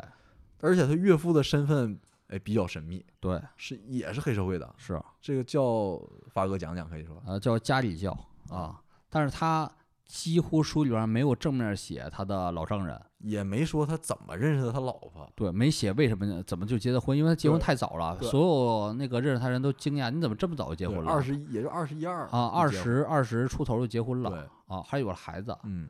啊，结合他这么风流，很有可能就是出事儿了，嗯然后被岳黑父家黑是社黑 会帮黑帮啊老丈人给摁住了，说必须娶，嗯就这么拿下了。然后他书中对老丈人态度一直是避而远之，比如他经常是送他老婆回娘家，然后他借口然后一溜小跑就出去了，对很少跟老丈人在那儿多说什么、嗯啊。家里教其实类似于什么呢？家里教其实比较算比较比较冷门的一个帮派吧，啊但是在清末包括民国时候，好像声势还很大，啊是加入的人也不少，其实相当于某种青帮，它也是。呃，内河航运的这个曹工啊，什么这些、啊这码些头工人码头是工吧人组织起来呃的，创立的。他那个据说这个创始人呐、有点像那个洪门嘛，传是传说人物嘛，是姓翁的、姓钱的、姓潘的三个人，对，三个祖师爷，呃，建的这个家里教。嗯，然后家里教传播地区啊，就是刚才尼古拉老师说的嘛，沿着这种码头啊、运河呀、传播，嗯啊，是入教人数是挺多的啊，号称呢是在那个清末呀，还有民初啊，是有很多人数，有点类似于什么一贯道红墙会啊之类的，是呃这种秘密民间结社组织。对嗯但是现在好像查他资料是并不太多了嗯啊，里边儿也是类似于那种的。咱传统意义上看那种少林五祖啊，或者黑社嗯会这种电影啊，嗯里边的这种规矩，什么什么，呃，十条戒律呀、啊，家法呀对，然后根据那个字号排那种辈分呐、都有是这种的状态。然后也是那个呃各种的那种的，就是组织，比如说哎，就是 像洪门里边儿啊、军师叫白纸扇，然后嗯那个打手重重要打手叫什双么花红红红棍红棍 什么的啊，他有类似的东西，叫叫黑红棒子之类的，对什么的啊，也有一些什么那个呃那个、呃规矩嘛，像那种秘密教会似的的引进的，有叫引进师傅、传道师是谁？对。然后进了新的教徒、门徒啊，进了之之之后的，像祖师啊、传道师啊、引进师叩头，嗯，然后讲教规，仪式结束了，但是里边最重教规啊是必须对外保密，嗯所以这个叫家里教叫做上不传父母，下不传妻子。 嗯然后家里教讲究是什么呢？讲究敬敬，呃，天地君亲师，学的是仁义礼智信，吃的是金木水火土， 怕的是生老病死苦，求的是四季平安福。这是顺口溜儿，这都是。我感觉这个家里教其实是相声组相声组织，是是侯宝林创的，是吧全是贯口儿是吧？ 全是贯口啊，没准是说相声的。说相声不也讲究那个啥吗？讲究门派吗？对，讲究字号 吗？德字辈儿吗？是不？你要退出德云社，还得把德给给夺摘了是吧啊 变成曹金是吧？ 变成何伟和曹金。 然后行，然后这是因为他书里边儿没怎么提这个黑社会，所以对咱们我们介绍也只能介绍到这儿了。对你要有兴趣，大家呀、可以自己再查查这个深挖家挖里一教资料啊什。么的，反正他老老丈人就是黑社会，绝对对是呃这个哈尔滨有一号了黑社会啊。可能这个你要梳理这个哈尔滨那个黑社会的人类学呀、田野调查呀，可能是的从是他老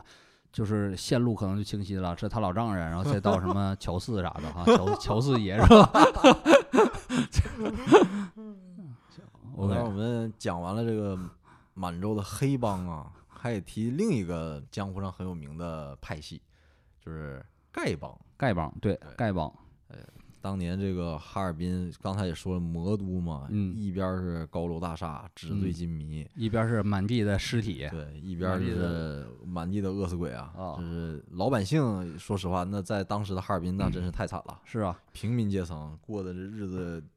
的确是猪狗不如，是啊是是，所以丐帮不缺子弟。对， 丐丐帮不缺子弟。然后那个他就是又有一个小情景剧嘛，那天又有他的熟人儿道上人找他，哎呦，说这个左爷呀出求事儿求了了，出求求哎 求求了，了求求了，说最近惹着人了，说惹着人了，不知道咋回事儿 啊。他说啥事儿啊？看，然后就是说找他人是个当铺老板，对，这当铺老板老发现呢，最近这个一开铺一开张，哎 开门摆是吧？开 门白就一个大白条儿，就是那个呲牙咧嘴的站到 外边儿，然后嗯啥大像白条，你得解释对一，下。大白条什么叫大白条呢？在那个哈尔滨那时候，哎，冻死的，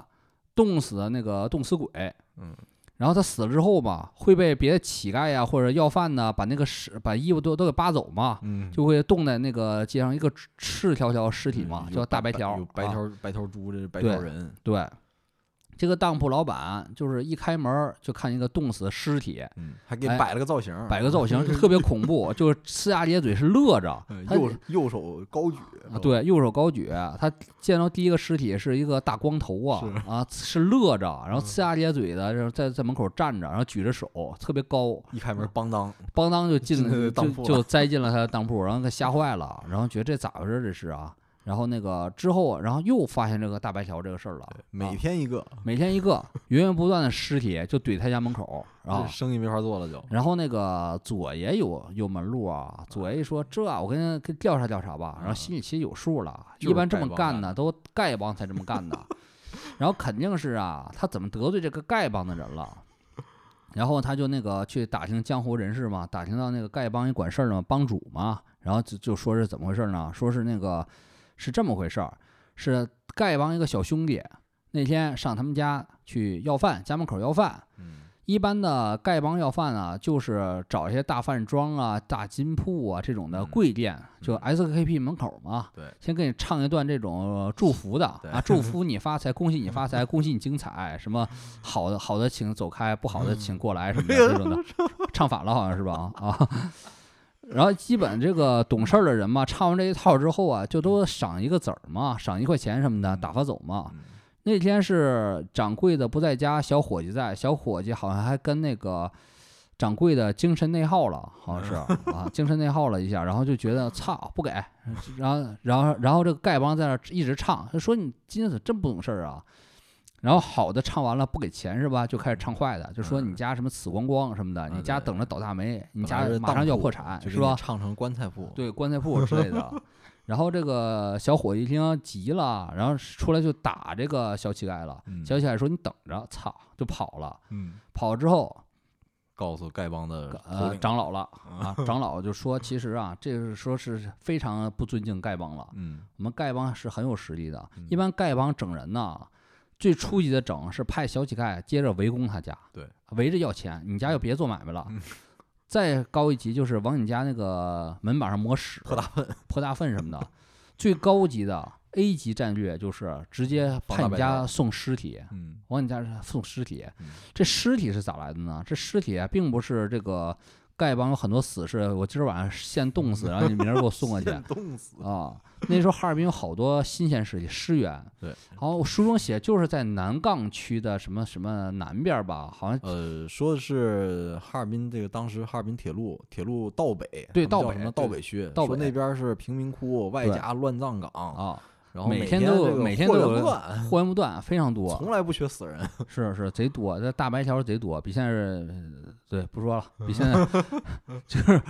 就是很多进货太容易了，所以那个就让那个乞丐们呢每天哎进个新的，给送哪儿去立那儿去啊，一个大白条就立那儿去。然后那个左爷打听着之后嘛，又摆了个局嘛，嗯，啊，左爷最擅长就摆局，找个大饭店，然后两边人一签，哎哎，丐左一手右一手，两边儿那个和好，然后他拿个中间费，就对搞这种事儿对啊，很像那个征服里边儿那个周国权儿嗯啊，周国权儿不就总安排那个华强跟宋老虎啊，华强跟吴天儿啊在吃饭嘛，然后对最后拿个手机嘛，然后左爷就干这种事儿嘛，对啊，这丐帮这个事儿，哎，就这样，也也就是被左爷呀、轻松解决，嗯但这个事儿还挺适合拍半集这个戏的哈，还挺有意思的。嗯，啊，你觉得丐帮帮主是适合谁演呢？这书里面描述这丐帮帮主长得形象特像鲁智深，啊，大汉，然后留着那个大络腮胡子，穿的破衣漏嗖的，贼猛是吧人？又很仗义，啊，那像谁呢？可能应该让那个大宅门里面演那个郑老屁的人，郑老屁啊，就李逵，李逵哈，还行，还行，还行。当初他演这还挺适合的，就比较比较猛嘛那种状态啊。啊其实那个《John Wick》里边儿丐帮帮主长得也是一大光头、啊大壮汉，是黑人，是吧墨菲斯啊，啊墨菲斯演的， 要墨菲斯客串一下。然后咱们丐帮讲完了，再讲一下讲什么呢？咱讲一下朝鲜人吧。对，重要的朝鲜人，嗯嗯，因为这个朝鲜嘛，是在一九一零年被日本给吞并了嘛，对，所所谓的两国合并了。嗯啊。然后其实朝鲜也分好多帮啊，啊、我我好像刚看了一个一个历史嗯研究嘛，朝鲜人大约有百分之十三到十六，朝鲜人就就流亡海外了，嗯已经是全世界差不多这么多人流亡海外。嗯，流亡海外的这个朝鲜人也分几波，一波是坚决反日的对，啊，就就就是韩韩国那个电影什么暗杀，暗杀里里边边儿那就波人想挺细的，什啊么金九金啊九嗯都在那个金胖胖家族啊，都 是坚决反日的。还有那个是哎，就这么着了，就嗯融入日本的，对，就这么的。还有一波是彻底跑海外的嘛，，嗯对，啊，融这个他讲的这帮朝鲜人就相当于融入日本，对，啊，跟日本人就是开始融合的，这能争取都能做一个标准的日本人，哎，这就是最大目标。是是是。嗯所以书中写了挺多的朝鲜人，一类朝鲜人是朝鲜的军官嗯啊，下级军官啊，嗯他们那个进入了日本的军队，对，当时大部分的朝鲜人就是在军队里面都只能做下级军官嘛，对，然后就是看最典型的就是刚才我提到的朴正熙，朴正熙好朴像那正个熙就是四十年代在满洲军队啊满洲，当时是满洲新京陆军军官学校，是啊，他这朴正熙同志在那儿上学，是，好像那谁不也是满洲上过班吗？那个全斗焕呃，对，啊，几几任这个韩国之前的几任军军政府的好多高层确实都在呃满洲一带活动过，是。然后中那个朝鲜人的地位吧，在军队里边儿其实是高于中国人的，对啊，所以他被中国人称为二鬼子。嗯，中国人是非常恨这个二鬼子的，恨啊恨二鬼子甚甚于日本人啊。对因为这个二鬼子朝鲜人就比日本人还残暴，啊，有点像那个什么叫皈皈依者狂热嘛。他们那个这种二鬼子军官吧，对待下属啊极其残暴，极其残暴啊，说打就打，其实跟现在那个韩国军队什么的可能还要甚这个状态嗯是。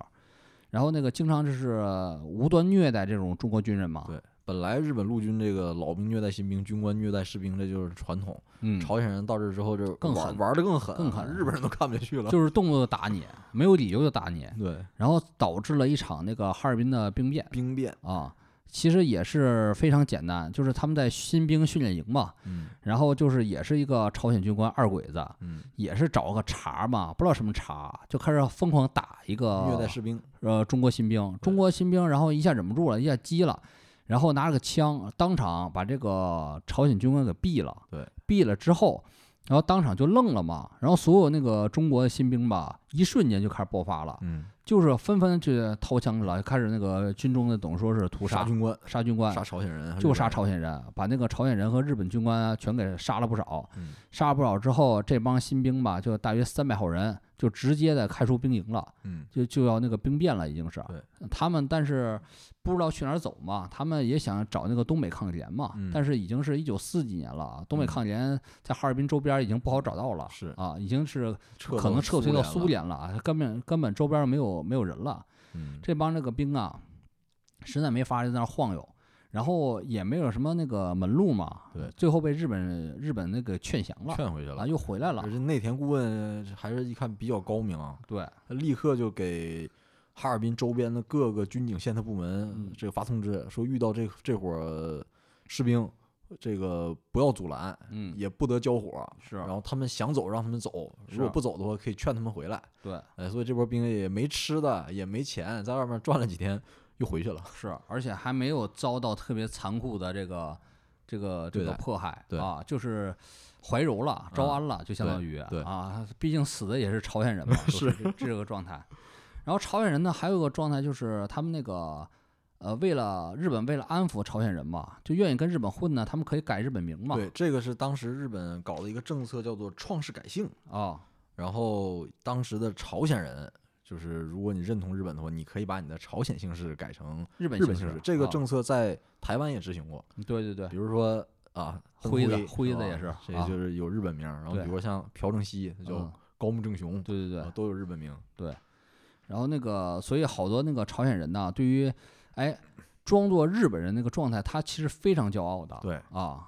但是呢，这种状态吧，是被那种这种的日本人呢，还有中国人呢，都能轻易查出来，而且有点不屑的一种是一种感觉。左清峰说嘛，经常听见这个呃朝鲜人是说着这个日语，看起来也挺流利，但是啊说你仔细在一尾听音里边哎儿，尾发音出有端明倪太鱼味儿是吧？啊，然后就发现了，你就不就装嘛，你不就朝鲜人装日本人嘛，然后一下态度就会，心里的态度就会大变是啊，就特别就是鄙夷嗯，操操，不过如此，被我发现 了哈。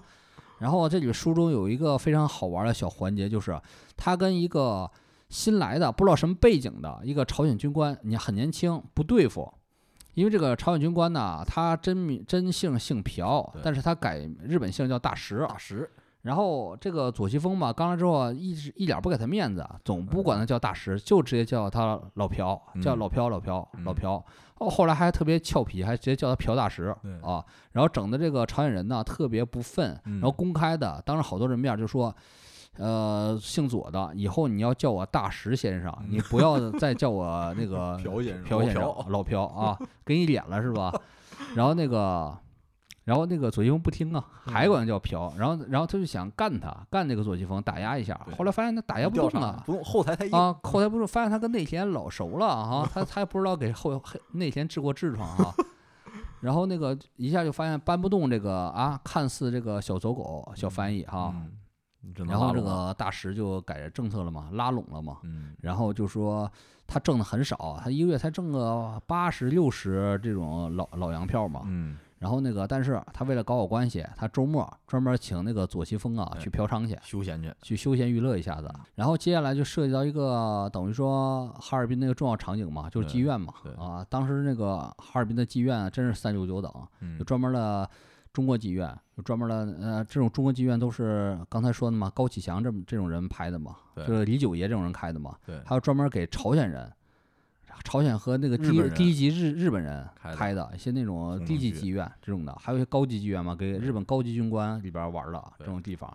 然后这个朴大石啊是拉关系嘛，也知道这个左西峰好色嘛，专门嗯请他去哎朝鲜红灯区嗯，啊里边儿 都是朝鲜的这个这对个服务人员，这地儿他比较熟，对，哎当然领他去的地方也不算低档哦，嗯，也算是个中高档的红灯区了。是而，且他据左西峰描述是去这里面的满洲人比较少，呃，所谓的满洲人就是就是中国汉人就是中国人啊，去的比较少，因为这个地方就全都是一律讲日语，对，啊，你要是日语不行，你到这儿嫖就比较吃瘪，是是，那书中写了非常精彩一段描 写嘛，就是有一段长镜头嘛，就讲这个这个朴大石带着他去那个进入一个剧院嘛。哎，首先咱先插一句话啊，你觉得嗯朴大石谁适合演最适合最像呢？黄正民，对，哎，对对对，黄正民特别适合演这个朴大石啊，就是这个既有点伤感，有点猥琐，啊对有因为点后鸡来贼这个形象啊。日本人投降也要日本人要不行了那段儿啊啊，这个朴大石还跟左西峰袒露过心迹嘛，说是哎，我这为了生活没办法呀，我根本不想当日本人，对谁他妈想当日本人是 吧？不没办法嘛啊，这种 他这个角色这个弧光还挺丰满的，是这适合韩国影帝来演。嗯，然后这段镜头你就会想象啊，呃，周润发后面是周润发，前面是黄正民，黄正民一边介绍，哎，这兄弟，这就是我们这最好的妓院，然后然后一边一边前面介绍，一边回头哎看着发哥往往前走，然后那个这段描写啊，左奇峰也是描写特别损。因为他说：“哎，有三十多岁妓女，一下从屋里探出头来，朝鲜的，嗯然后拉他进拉屋玩玩进，去嫖 他，给他吓一跳，他以为说这是朴老师他妈呢，以为是。 然后那个嗯朴大石，然后那个带了去一个他熟悉的朴妓院嘛，嗯然后他坐了一会儿，哎，朴大石的老相识出来了。嗯老相识是一个朝鲜妓女嘛，是一嗯个比朴大石高半头的一个嗯高大女人。是。 然后这场景啊，我在老电影里边那个《狂吻俄罗斯》见过，啊是 吗？啊，狂吻俄罗斯是是那牛振华和冯巩演的嘛？牛振华在俄罗斯也有个情妇，啊，也比他他高高半半头啊， 也有高半头啊。然后，然后那个，然后那个情妇见了朴大石，一顿小亲嘴儿嘛，嗖嗖就作上了嘛，就赶快那个进屋里边儿就就就那什么去了，然后给他。给左奇峰介绍了一个优雅的、瘦小的、也爱娇滴滴的一个朝鲜人嗯女子，啊然后刚开始看这个女子，还以为她以为是个这个气质看着像日本人呢，但一开口就知道朝鲜嗯人。然后跟那个左新峰还此地无银三百两，专对门说了，他说他从不嫖娼，因为对他怕得性病，怕得性病啊。啊然后左青就在这书里面多次提到啊，凡是遇到这种啊要嫖啊，这个这种这种场景要搞啊，都都是我一笔略，过对对，一笔略过，啊就是是我吧从来不搞，对，就我从来不搞，也不知道啊真假啊，的。也不知道真假的哈。 然后那个相当于他书上写左新峰说他不搞嘛，然后就进入了深度的田野调查嘛和深度的访问嘛，是吧？ 然后问你哪儿来，搁哪儿来的啊？然后呢，嗯他说是他是什么什么哪个道啊来的，是朝鲜人，然后他才二十二岁，嗯，然后，然后那个是，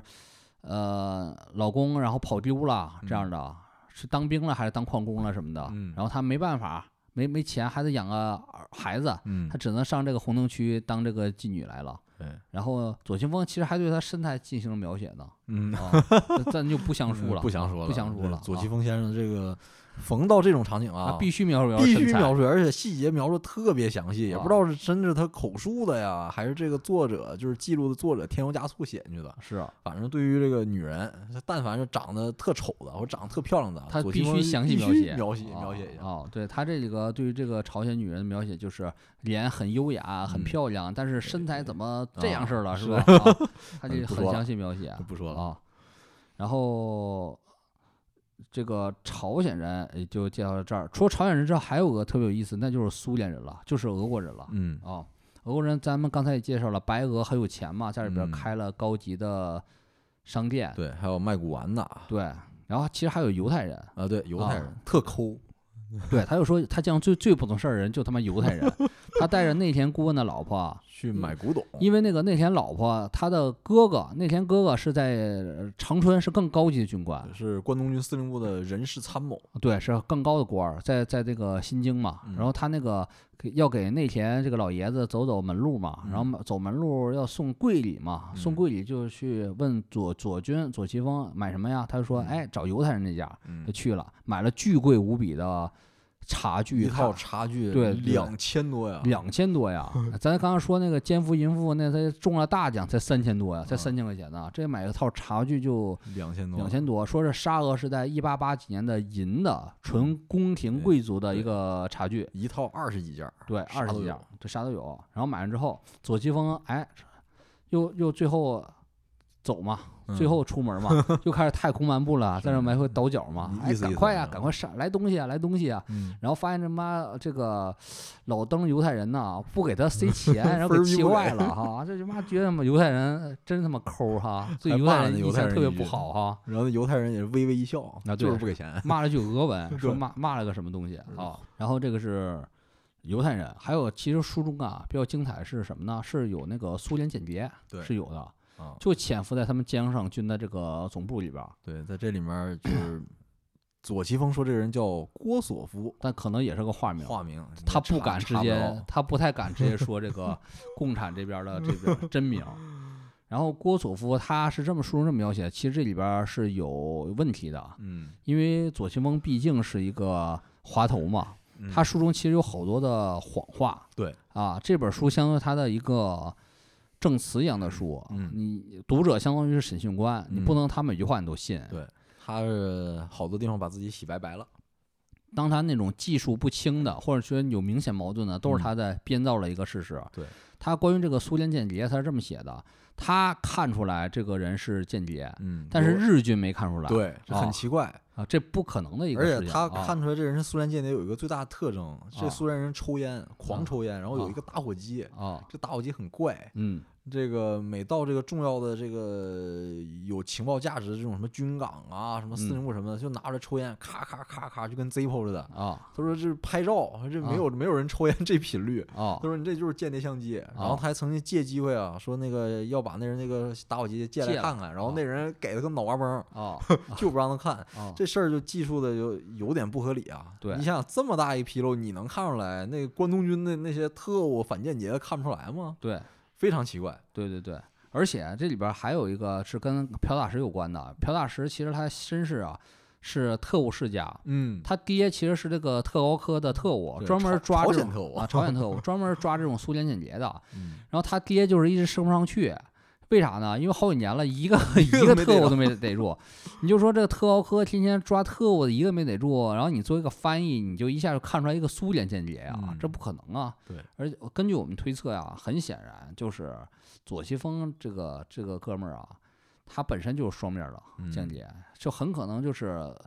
郭索夫这个苏联间谍早就给他连上线儿了啊，跟嗯他手里买过关于日本的情报，嗯，所以他他俩一直就是暗线联系。对啊，但是他书里又不好这么说，对所以把这段儿给略去了。而且日军战败之后，苏联进入东北，然后占领哈尔滨，他又碰到这个郭索夫了。是那时候已经这个摇身一变，变成苏军那个上校了。是，然后他俩见了面就简单交流交流。哎，郭索夫居然就写了个介绍信，说是给嗯他介绍活儿去那个苏联占领军司令部就那个里边儿当差去，对，这显然是不可能的。而且他没去。啊没去他，当时其实条件还挺困难的，是啊这个江上军解散，他这个衣食没有着落了，是也啊没钱，挺缺钱的，是啊但是就是没去，没去是这儿。是啊，所以这里边儿是书中就是几段儿描写很模糊的地方之一，有嗯很多奇巧的地方啊，这也是其中之一。嗯然后咱们再说一个下一个人群吧，下一个人群是什么呢？下一个人群就是他的汉奸同僚们，对啊，同辈儿的这种风 骚风骚汉奸风们骚汉奸们都很风骚，是吧？然后其实那个他的风骚汉奸啊，分几类，嗯第一类是他的同学同辈儿这种的，嗯跟他一个梦想的，也想比如说那个他的梦想是当县长，当县长嘛，嗯他有个同学嘛，就上大学同学嘛，就对是他的梦想是找个富婆对，当地主，当 地主 当地主也是疯狂学日语，对然后这叫疯狂那个搞关系，叫王立生，叫王继然后生，也是在这日伪的机构里面当个小职员儿，对，然后娶了一个老婆，也是好像偏黑社会的，对黑社啊会的家里的女儿，嗯然后这这老婆特厉害，特他妈狠，午天夜天场老，天天天老家暴抡他， 天啊天抡他大嘴巴，啊然后这个人就特能忍啊， 啊，就左左这左西风调侃他说，这个基督教一定学得非常好是吧？啊深谙基督那个啊打你左脸，你要把右脸伸上去给他打，啊，对对对。然后这个特别这段描写其实特别逗嘛，然后是啊，然后家暴啊，还有他特别嗯忍呐、特别逗。 你觉得这个他老婆谁演呢？张雨绮啊 张雨绮可以，张雨绮挺像的。那我觉得那个他这个王继生挨嘴巴的人，我觉得适合那谁演，谁呃，雷佳音。 雷佳音咋样？啊嗯，可以， 但就是这个那雷佳音结局可不太好啊。啊，是啊，咱咱这大制作了，周润发什么什么那个，呃这嗯北野武啊都来了，黄正民都来了，是吧？那雷佳音算这咖位，其实可以演一个配角了，嗯可以是吧？不不委屈他，是吧嗯？这不委屈是他史诗嘛，东北史诗嘛，这风骚翻译嘛，啊，可以可以给他加戏嘛，加段戏给他，啊可以啊可以，然后他的这故事其实描写了不多，但是很传奇。嗯他一直忍着嘛，忍着是那个老婆他家不太信任他嘛，一直挨家暴、挨大嘴巴子，获得了信任， 然后也毕业了。这最搞笑是什么呀？最搞笑的就是情节是，他俩啊上完大学没证书，嗯，这个王继生啊，就是这个那个雷佳音呐、日本都战败了，那那个。呃，日本人都躲起来了，他那个教授是校长自杀了，教授不知道躲哪儿去了。嗯然后那个这个王王立生王继生居然把那个教授找了，逼着他说：“你把那个啊毕业毕业证证发给给我是吧 他把生生都他妈日本都战败了，还把毕业证给整来了。嗯然后毕业整完之后，满足一个心愿嘛。嗯然后就是，呃，那时候，呃，日本战败之后，好多开拓团跑路了嘛。然对后日那东北的地价跌了，特大跌便宜。然后他想抄底嘛，他家又有钱，啊，抄底了，买了巨多的田，好多好多田。终于实现梦想，可以当地主了。变成一个大地主了，嗯一下大地主了。然后他是大约在四六年完成这个收购的，对，然后四七年东北开始土改， 四七年东北开始土改了，然后这然后这个个王立生是一天地主没当上啊，一一颗一粮没颗收粮食上都没收上来没，收上来，然后就开始 被被农民斗，被农围着民斗。们围着斗围斗了然，后王立生这个心理素质也不太好，啊在这然后种一悲愤中一着急，啊回到他上班，可能在某个什么铁路局还是哪儿当小职员儿，然后喝硫酸对自杀了。喝喝喝硫酸自杀呀，对，啊然后他大哥去给他收尸的时候说：“哎呦，说这个下巴和胸膛都烧成黑窟窿了。是跟就那这恐么怖惨片儿似的啊嗯！而且其实王继生死的时候也没过三十”，二十多岁，也就二十他跟八左西九风，岁数差不多。对，二十八九左右吧、嗯就死了。嗯这这样一个故事，非常非常凄惨呐、嗯哎呀，然后后来那个他还有一个相当于是平辈儿的汉奸嘛，叫曹扒皮、嗯啊，啊，是他是哪个宪兵队儿的是吧？宪嗯兵一个什啊么宪兵班长，啊，也是给日本人跑腿儿的。对，呃，总之华界探长 吧，有点界探雷洛那个意 思是吧？嗯持枪探长差不多那意思啊。然后也是欺平常欺行霸市，对，然后挺挺那个挺狠的坏事儿没少干。啊，然后被人那个腿给打折了啊嘛对，，跟江上军发生冲突，然后被那个找个机会找个找由头，对，找找个冲突点，哎，把它就在那个就在理发发店，馆儿啊理 发馆儿就在那个给内田顾问夫人啊，理发那地方，对呀、啊几那个江上军士兵拿棒子给他腿打折啊，了。 是啊，曹扒皮正那什么呢，刮胡子仰着头呢。然后那个一看你是曹扒皮吗？咋的？然后不咋的，然后然后是把棍掏出来了，当场把那个膝盖给打碎了是，啊，然后就呼啦就跑了。 曹扒皮压根儿没看出来谁打他，一直脑袋蒙着呢，这是状态是。然后那个曹扒皮被打折腿之后啊，一下就那个不行了嘛。对然后日军也不要这种残废的走狗嘛， 是然后一下给他开除了，对让他退役了之类的。然后很然后快是就流落街头。流落街头了。然后最后是死在了长春，是吗？呃，那是另一个啊，人另一个他对是死就成大白条了，对，冻死哈尔滨街头，冻死成大白条冻了。嗯死成大白条了，然后也是一种循环哈。是啊，还有一个是类似于曹扒皮的一个，也是持枪持枪那个探长吧，嗯，也是失事了，很像跟这个曹扒哦，啊皮一样。这个是那个人是左西风的同行啊。对同行，呃，按他的也话是个讲犯也野是吃开口饭的啊啊，但这个水平不如左西风，而且太狂了。而且太啊狂了。刚到江上军当翻译就出去惹事儿，嗯和这个宪兵发生冲突，然后很快日本人就把他开除了。开除了，但当时正好是赶上我们说的那个三十七文化会道嘛，对哈尔滨疯狂大赌局，对他在里面就当相当于这个叠马仔是吧？对抠烂脚的，对对对， 啊这个从中这个帮人家什么下注啊，对对然后对连蒙带骗，据卷了一笔左西钱风说跑也了卷了不少钱。嗯然后呢，这人命运很有意思， 卷了一笔钱之后，到了光复，日本人投降，他跑到了长春去是投奔国民党去了。是啊然后又是到了四七年、四八年是啊长春围城战，然啊，后这人音讯皆无，传说跟他老婆被饿死了，活活饿死在那里边了。对啊，也是那啥呀，一种命运呐。也是一种命运。你说这个角色适合谁演呢？这你说谁演比较好啊？我说是就那个谁演潜伏那个那这呃谢若麟，谢谢谢若麟对，是吧？演新麦情报谢若麟是特别适合这角色， 叫什么曹炳坤是吧？曹炳曹炳坤坤老师哈，曹炳坤是挺 适合演这角色的呃，，啊确实确实，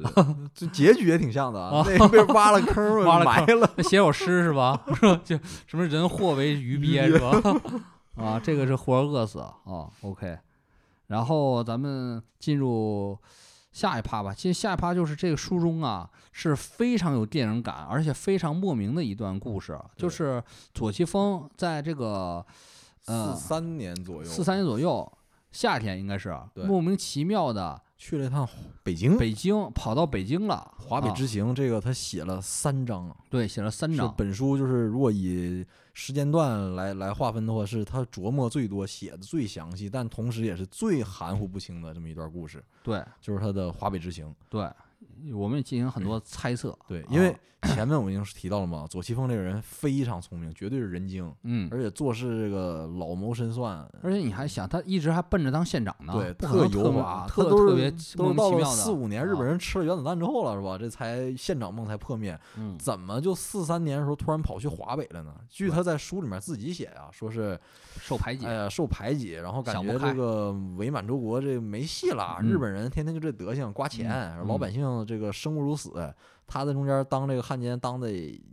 也不顺心，嗯觉得没前途，想去华北谋点事情做。嗯然后就这么贸然就去华北了。嗯然后他请了十天的假，因为他毕他属于按江上军的军人嘛，嗯，这个请了十天假，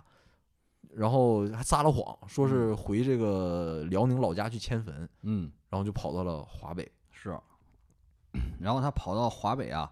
他那个说接头人，其实说是在东北认识的一个，就是呃有呵两两个两对个接头人，两个接头人，一个个是叫栾子平，呃是是个河北商人，相当于是对，啊在北平做买卖，对然后开了这个大饭店。对另一个叫霍大姐，对霍大真姐名叫啥也没提。对然后呢，只知道霍大姐啊嫁了一个日本人，日本老公，嗯这日本老公是表面上是一个记者，嗯实际上是关东军特务机关的一个情报人员，是就在东北到处搞情报。嗯然后啊，他们这这两个接头人呢，好多年前就从东北离开去了北京了，嗯但是给了他留下来这联系方式。然后这个最就是第一个奇的事儿就来了，他到了北京之后，你想想他没有提前联系这个接头人，嗯也没有写信。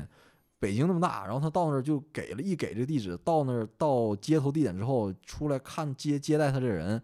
也不是这也不是栾子平，是他嗯下面一个经理还是管家是什么的。他一报出来这个姓名，对方马上就马上就认出来他了，而且安排的非常的非常周密，周密啊，对，吃穿用住是一条龙。就像一个接待一个贵宾那种状对态，但是你显然他不是贵宾呢，对，而且啊很不合常理。那年头兵荒马乱，怎么可能为了你一个从关外就跑来过来跑人来一个这梦想，等而你且这么久啊、而且你才二十三四一小孩儿， 对是吧？你怎么就这么重视你啊？而且是吧他也没有提到他和这个阮子平以及霍大姐到底是实什际么的交关情系，，没就提，没就说是提朋友。就说那个认识这个栾子平，对，一面之缘，啊怎么就就一能 面之缘？就你就投奔他呀，是吧？很奇怪，所以我们推测啊，这个栾子平啊是地下党对，啊、是红方地下党。嗯，而哦且阮子平身边有个人，嗯，梁先生梁先生，啊，对，说是北京哪个大学的高材生，是啊，文质彬彬，穿着西服，然后英语又好，对，啊然后见到左奇峰之后，对着当时的这个太平洋战争的这个局势啊一通讲啊对国际局势看得特别特别清楚，这这而很且奇讲都怪是实事，啊对都跟看了刚看了 YouTube 似的，对啊，就就是说什么瓜岛战役啊，对， 说什么呃那 个如是数家珍呐是中吧途岛海战，中东海战不行了，了，日本不行啊了，啊日本都谁谁都死了，对山本五十六都狗对嗝屁了都，德国啊嗯这个斯大林格勒也被你也被打跑了，对没戏了，马上就完了，几年之内就颓了。嗯，这不像是听这个口述啊，这不像是一个在北平的一个随便的小职员能说出来的话呀啊，是吧？而且他们说得着这话吗？我们怎么看怎么像是，其实是是感觉是那个四三年的，啊其实大局已经看出来了，嗯所以说那个红方地下党啊，要在满洲安排一些这势个力地下势力，策反一些人，对，而左西峰就是其被中接嗯出之来一的。你看他其实接头过程多像那种的潜伏里边儿这种那个交通站接头啊，是啊是吧？先找个大饭店，邱掌柜，邱掌柜说知道你是吧？然后你等着吧，是吧？等着那个接 头吧。嗯，唠啊那套嗑儿，就像那个左蓝跟余则成最开始 说那些话，是，所以那个左西峰这个人呢，一定也是交换了一些重要的信关东息关东军情报。嗯，因为左西峰，我们之前没讲啊，左西峰这一个一个最大爱好就是特别爱顺手牵羊，爱偷 东西，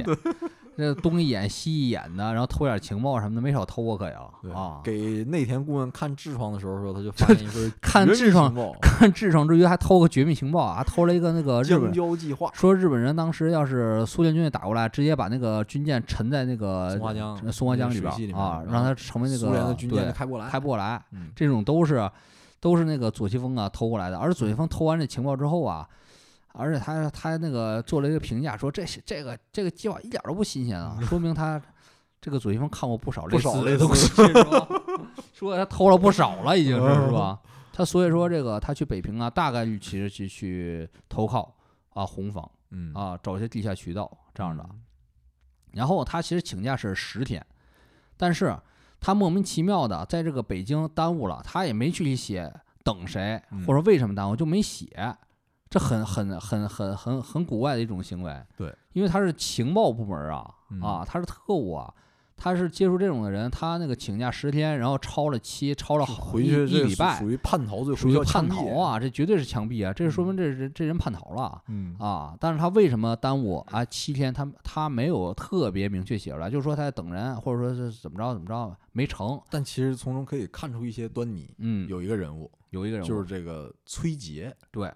他一方面接触了那个栾家嘛，一方面又接触了另一方霍大姐嗯啊，霍大姐，霍大姐就是典型的这个关东就日本这边的嘛人嘛，日本情报部门这边的人嘛。嗯对她老公是日本情报特务部门的，嗯，然后那个他们的据点啊是北日平本饭店、当黑猫餐馆、呃黑猫料理吧，黑猫料理，黑黑猫料理，而就开在大约前门这附近，好像啊是。嗯然后那个当时是他家还挺时髦，搞了个霓虹灯管嘛是，黑猫一个标志，嗯然后霓虹灯管，他在里边接头嘛，而他跟那个霍大姐的关系也很暧昧，绝对非是常暧昧绝对是有一腿的关系。对，嗯正好她去北平这个时间节点啊，霍大姐的丈夫那个日本人叫什么黑黑石田黑黑田田，这个不知道派到哪儿去，太行山，呃，派到太行山是啊打仗去了，还是对搞情报去了？嗯结果两一两好几个月没消息，嗯然后就在她来北平这节骨眼儿收到一封信，嗯，这是她丈夫死了，战死了。战死了，然啊后后面就有一段情节，这个霍大姐很伤感，就拉狂着乱她了，喝就酒，疯狂喝酒加亲嘴儿，对，然然后后就狂乱了。啊，然后亲完嘴儿，然后没了，这剧情没了说对然后就说左那金个龙说没了啊， 啊，左清风没了，他说他安慰了他，也不知道对怎么安慰的啊对，啊，反正说，所以说这个左清风这个长相很重要嘛，啊对，嗯长相东子 健还真是不太够哈，嗯，真得够帅，长相东子健如果不够帅，就不会让霍大姐狂乱了，可能就让她礼貌说嗯我很伤心，请你 请请你回避是吧？嗯呃，霍大姐我觉得挺适合霍思燕演的，因为她对霍大姐有过描述，就是三四十岁风韵犹存、美嗯女，嗯，那霍思燕还挺挺符挺适合这个状态的哦，杨幂或者霍思燕吧，可能吧。哦可能 啊。然后那个栾说子，说到他等那个人对崔杰，对，是因为霍大姐让她等一个人嘛，叫崔杰嘛。这也是导致他回回哈尔滨回晚的一个重要原因。对，其实霍大姐给她介绍两个人，第一个是那个华北那边的一个特务的，也是一个特务头子，嗯，叫白什么玩意儿啊，对，还记是得吧当时叫呃白晓峰。对，是华北伪政权王克敏政权啊对下面一个特务头特务子，头子啊，叫白晓峰。然后白晓峰是那个对于这个霍大姐这黑田家推荐吧，是有点敬而远之，很客气，但是不嗯给她办事儿、是这个状态。然后那个霍大姐说：“你等第二个人给你解决这个事儿，嗯是那个崔杰。”然后崔杰是什么状态呢？崔杰是中国人，奇人啊，这是旗人，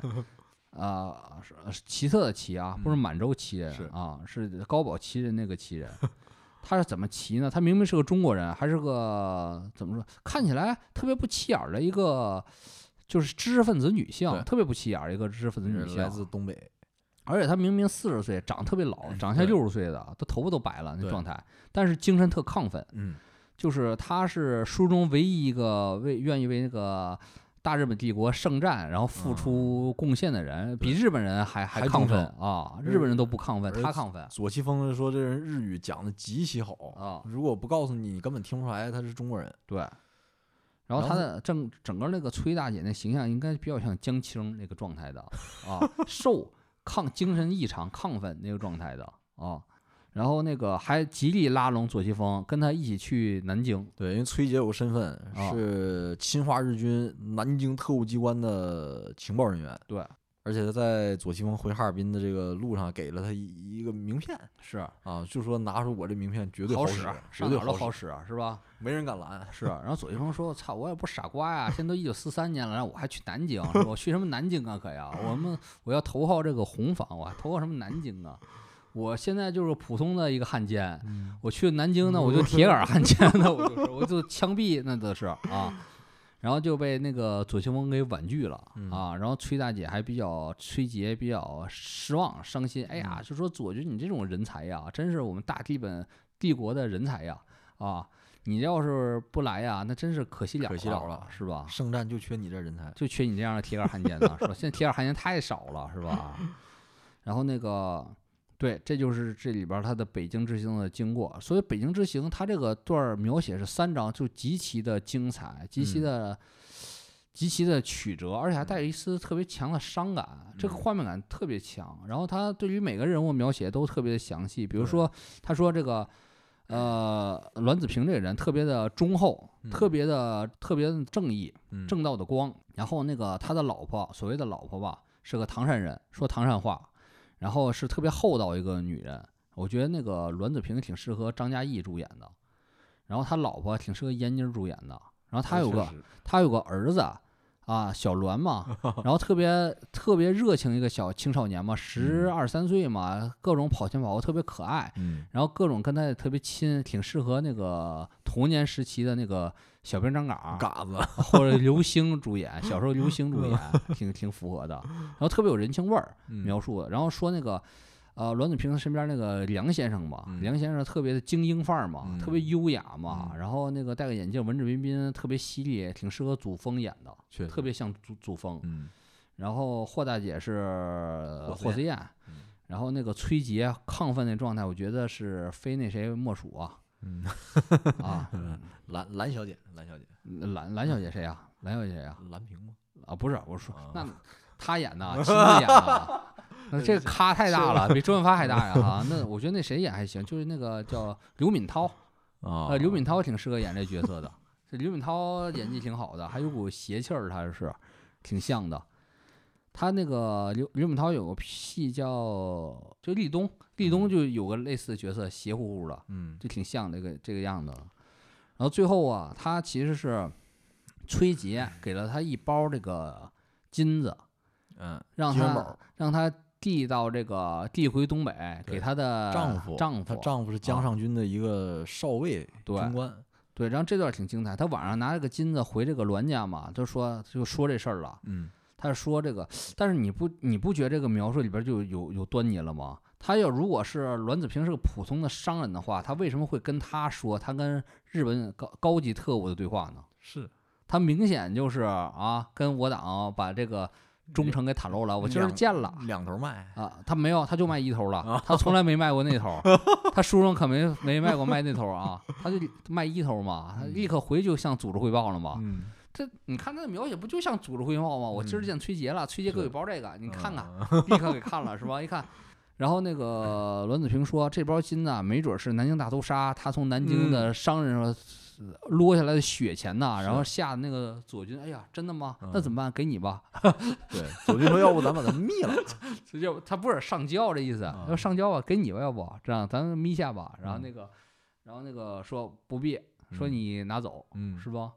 怎么看怎么像，其实是这地下个党是吧？是是地下党啊，是他领导啊，是感觉 呀啊。然后他就拿着这一一包的金币就上路了，而且他已经那时候耽误了七天了。对，他是完全靠着崔爷的名片儿才把这事儿圆下去的。对，所以这名我感觉就是啊，他其实想接头这个栾家，他这里边儿产生了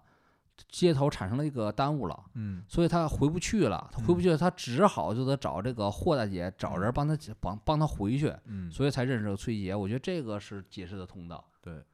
而且他在这个是坐着软卧从那个北京回到了呃东北，对，这来的时候是站票，对，是挤着的啊，还那个他的香肠还被人那个日本宪兵给踩碎了，嗯给是嗯哈。然后回去坐卧铺回去的，然后他这一路回去啊，他也看到各种的人，特别精彩。他看到了从日本来的、本土来的都是老夫妇，嗯是来看他们在北京的那个驻军的儿子。嗯，然后呢，顺便去满洲国旅游去了，嗯玩一圈儿。对。然后他还看到一个人是贵族，满洲贵族，嗯，是来北京办事儿的，嗯姓端，皇族啊，对，儿子在北大上学失踪了，失踪了，后来嗯跑哪儿去了？不知道，跑延安去了、哦啊，说跑延安去了，然后说愁啊，这爹 说你怎么怎么就背叛了祖宗的决定的家法呢？怎么那个投靠那边了呢？然后又看见了那个普通的那个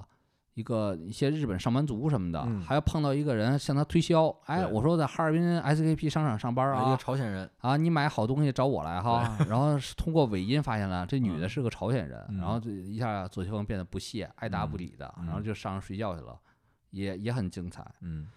然后左奇峰说这是四三年去的北京嘛，十对年之后五三年，对他又去了北京，发现这里边描述所有人都不见了。对，说崔杰早就在一九四五年在南京被毙了对，被当汉奸毙了。然后那个霍大姐没了，消失了。嗯，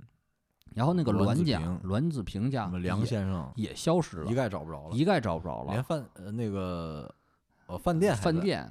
饭店也饭店在，改但是了当时给他改安排了住宿那地方就完全都没有了，找不着了，找不着了。所以看这状态也挺像是地下党的状态的、啊，一他也根本不叫栾子平，可能嗯是、啊，这段还是很精彩的。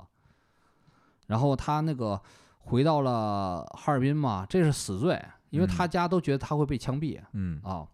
哦，而且他老婆觉得他是上北京找戏子玩去了，玩女人去了，对，这也啊是很有意思一点啊。左西峰说自己不好色，从来不嫖，嗯，但是他在极少的几句话里面描提到他老婆啊，他老婆对他非常提防，对每次一说他就是担心他出去嫖，出去嗯找别的女的，啊对，所以这描述很矛盾。对对。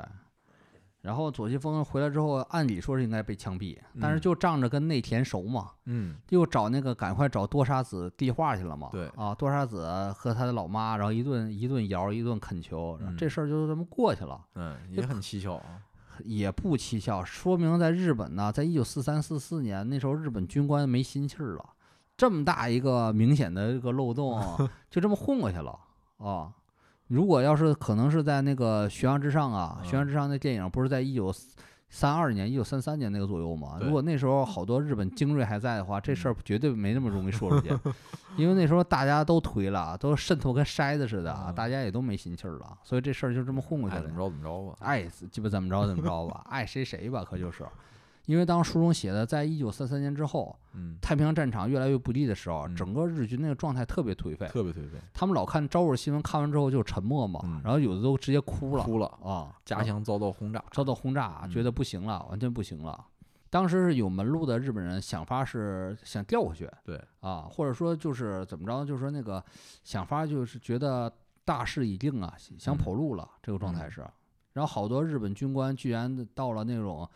不洗澡、不理发、不对剃胡子，特别是颓废那状态是啊，因为完全跟日本的军人就完全不符了，已经嗯是。最后就是时间到了一九四五年，四五年了嘛，嗯就是那也是一个重头戏了嘛，然后也出现了很多就是费解的情节对，啊。四五年八月十五号，日本天皇御音放送说投降，嗯，投降那一刹那，整个这个江上军的日军就是崩溃了，对，鬼哭狼嚎，然后哀声遍地。然后与此同时发生什么事儿呢？那帮的呃满洲人的军官一下站起来了。啊，啊，一刻脸儿一妈就变了，一对刻掏出枪来就开始对哎日本人，就俘虏了，把他们立刻俘虏了，然后就是给关到集中关到军舰里边关着嗯啊，或者监狱里边关起来了。嗯然后还有一些人就是开始了迅速的报仇，嗯跟左奇峰之前有仇的一个日本的小军官叫小野吧，嗯啊小野，然后就被别的翻译立刻给捅死了，乱刀捅死，对就扔后院了。嗯，然后左奇峰听到日本那个投降第一件事儿，你知道是啥吗？又灌偷了是吧？罐头。第一件事儿，赶快呲溜溜的跑到他那个上司啊，叫那个永丰，永丰啊永情报处处长，对，把永丰那个徕卡相机给偷了。对，第一瞬间就把相机偷了。他可能相机里边有也有情报吧，或者说反那正也个徕不知道为啥，也这可能这徕卡之前，或者对这说怎么着反正他这啊情节记录特详细，说啊永丰手里有一个徕卡照相机，啊，特好，然后说什么那个光圈速度千分之一秒，特是啊棒。是然啊后他这个日本人一投降，他第一件事就跑到办公室把这照相机偷走了。这挺奇怪的啊，是有值钱的，为啥他啊第一时间偷偷照照相相机机啊？里边有货还是啊？ 然后第二件事他挺忙叨的啊，就是说把他两个上司，直系上司，嗯哎，给俘虏了，拿枪比划着，啊把那个永丰跟佐藤俩人给俘虏了。嗯，但这里边技术出现了一些跟他完全不对的一个地方。对，他他是这么说的：俘虏之后，啊他让压着两人，两人有点惊愕，他压着两人向外边走，对向那个呃大楼外边走江，边儿给给他那个放到那个比较偏的地方了，说把他俩放了。对，但是这个技术太含糊了，嗯按理说，以他这么细的描写，那两人千恩万谢啊什么的嗯肯定有啊，没有任何描述，就说给放了。我深刻怀疑他是找个哪个江边把两人给毙了，因为杀了直接上司啊。因为他是他最直了接解上他的的人最了解他底底牌 的人，他把这两人给给干了，直接嗯的。然后第三件事儿，他就特别着急忙火了，往那个内田顾问家跑。他说他是铺垫的是他爱上那个多沙子了嘛，呃他多想沙子喜欢他，啊，多沙子对喜欢爱上他了，然后嗯那个着急忙慌就跑过去看那个多沙子怎么样了，嗯，又发现第三件事又出现怪异的事情了。对，啊他发内现田自杀了。那天剖腹了，自杀了，然后那天又给他老婆背后补了一枪，嗯把他老婆给杀了。嗯然后多沙子跑到多沙子屋，发现多沙子啊胸赤身裸体，胸部插了一把刀，嗯然后下体还全是血。嗯然后正在惊愕之余，突然从门后窜出来一个人，是传说中那个多沙子的未未婚婚夫夫。嗯，魏关无东军夫的一个军官，对，那个军官其实是之前在长春，对，呃，不知道怎么着就跑啊跑到哈尔滨来了，嗯然后拿刀就要砍这个啊，呃，左奇峰。嗯但但这里边描述出现了混乱的地方了。你看、嗯呃左奇峰描述别杀人那么详细，但描述他这个动作戏特别含糊，对，像文学性描写了，就是什么一哆嗦，然后啊就是那个掏出了枪，然后就是胸口来一枪，啊，就然后就解决了。嗯，一段很含糊的描写，对，然后就一下变成四个尸体，四个嗯尸体之后，他的处理方式是找汽油把整个房子给烧了，对，嗯毁尸灭迹。然后这个里边儿，我觉得很蹊跷，是，我觉得这事儿是个罗生门，嗯，他毕竟是一个翻译官加汉奸，嗯，他的描述你不可全信，而且我觉得据这他一说半儿到了那天顾问家的时候，家里面基本上只剩一个人了，就是他那个司机。对，而且那个司机身份很特殊啊，那个司机是一个台台湾人湾人，嗯，台湾原还是原住民，对，台湾原住民。改姓儿变成对日本日人，本人来这儿干活了，嗯，然后其实也是一个疑点重重的一个人，对，啊，他俩合伙把这房子给烧了，嗯，然后里边好多金银财宝，那天家很有钱，嗯然后左清风说这钱都归你了，我不要。对，给了那这个台湾司机，对，这明显不符合左奇峰这个一贯的行为呀。是啊，他你想啊，他第一时间偷相机，然后对于金山银山，他说他不要，嗯，很奇怪很奇啊。怪我觉得我深刻怀疑这个里面是有猫腻，是有猫腻。嗯我觉得怎么看怎么像这叫毁尸 灭迹，到底怎么回事儿，只有左清风自己知道吧？啊，嗯，很奇怪这个事情。对啊，然后书中基本是他一天之内干了三件大事儿：偷相机、什么抓俘虏，然嗯后那个毁尸灭迹，三嗯件大事儿。然后就是等着那个苏联人来了嘛。对。等着苏联人来了，他也没敢多描写，只嗯是非常不满的写那个苏联在里边儿搞强奸，而且他只写经济极差，经济极差，抢东西、搞强奸，而且他只写了强奸日本人、轮奸日嗯本女人、嗯啊，没写别的。嗯然后就这么又写了一章，一笔带过了，然后就到了经典的环节嘛，就说那嗯个一九四九年了快，他又不知道怎么着碰到一个好人，正道的嗯光，哎，党嗯员告诉他你不能老这样，你得干点好事儿，对，然后他给是嗯手里面有一把枪，对这个日本人战败之后，他天天揣着那枪，当时哈尔滨治安比较乱，是然后而且他发现原来给他开摩托车的那个下士是一下红摇日身一变哎。，变成当时红警方军官了，对，当时军官了，红啊方军官了，说这种人都当军官，然后他就是非常不屑和不满嘛。嗯啊，其实按照左奇峰的经历，比如他的《风骚》翻译期间可以拍一季，甚至两季。嗯他一九四五年到一九四九年，在苏联人手底下，还有这种民国战乱，这个最后国共内战时期的经历，绝对可以拍两季，但嗯他全都缩写了，他不敢写，他没只就是没写，也不是缩写啊，对他都没提，他的时间节点只到了一九四七年，然后解放军进驻哈尔滨，就结束了。然后他把手枪交出去，啊然后他说他的大哥呀，从这个北岸，哦就是黑龙江北边儿那个逃回来，带了点金银细软，嗯，嗯然后用金条买了几辆卡，买了两辆卡车，开始嗯跑运输。对，然后他把手枪交到当时相当于军管会嘛，然后嗯一个戴眼镜的一个解放军军官就跟他说说你这个老这样不是办法，说我给你安排个出路。嗯，最后他写的说是给他一封介绍信，让他去找工作。然后他发现，哎，这个推荐他上班那地方，这不就他大哥开那运输公司吗？是啊，然后这个全书到这就结束又了。一种循环。对啊然后就是写的特别的强行结尾对啊，特别伪光正结尾。对，明明他其实四五年到四九年又可以拍两季，嗯然后四九年之后啊混得风生水起，对，呃，而且这个人很，这个人还是另一点很很有意思的啊。啊，以他这个身份，当年的其实也算铁杆汉奸喽。铁杆。汉奸，而且你在江上军当翻译，在哈尔滨，好多人都认识你。对，这建国之后，六十年代、七十年代，这几咋次大咋运动过的咋过的呀？很奇怪啊，而是且吧看着这个精左神西方状老态也年没人照片儿，他没好没没好遭大遭看老罪啊着哈，过得比较滋润，大金戒指还戴着，大烟斗大还金抽戒着呢，指戴着，烟满斗江红抽 还着贴着呢哈，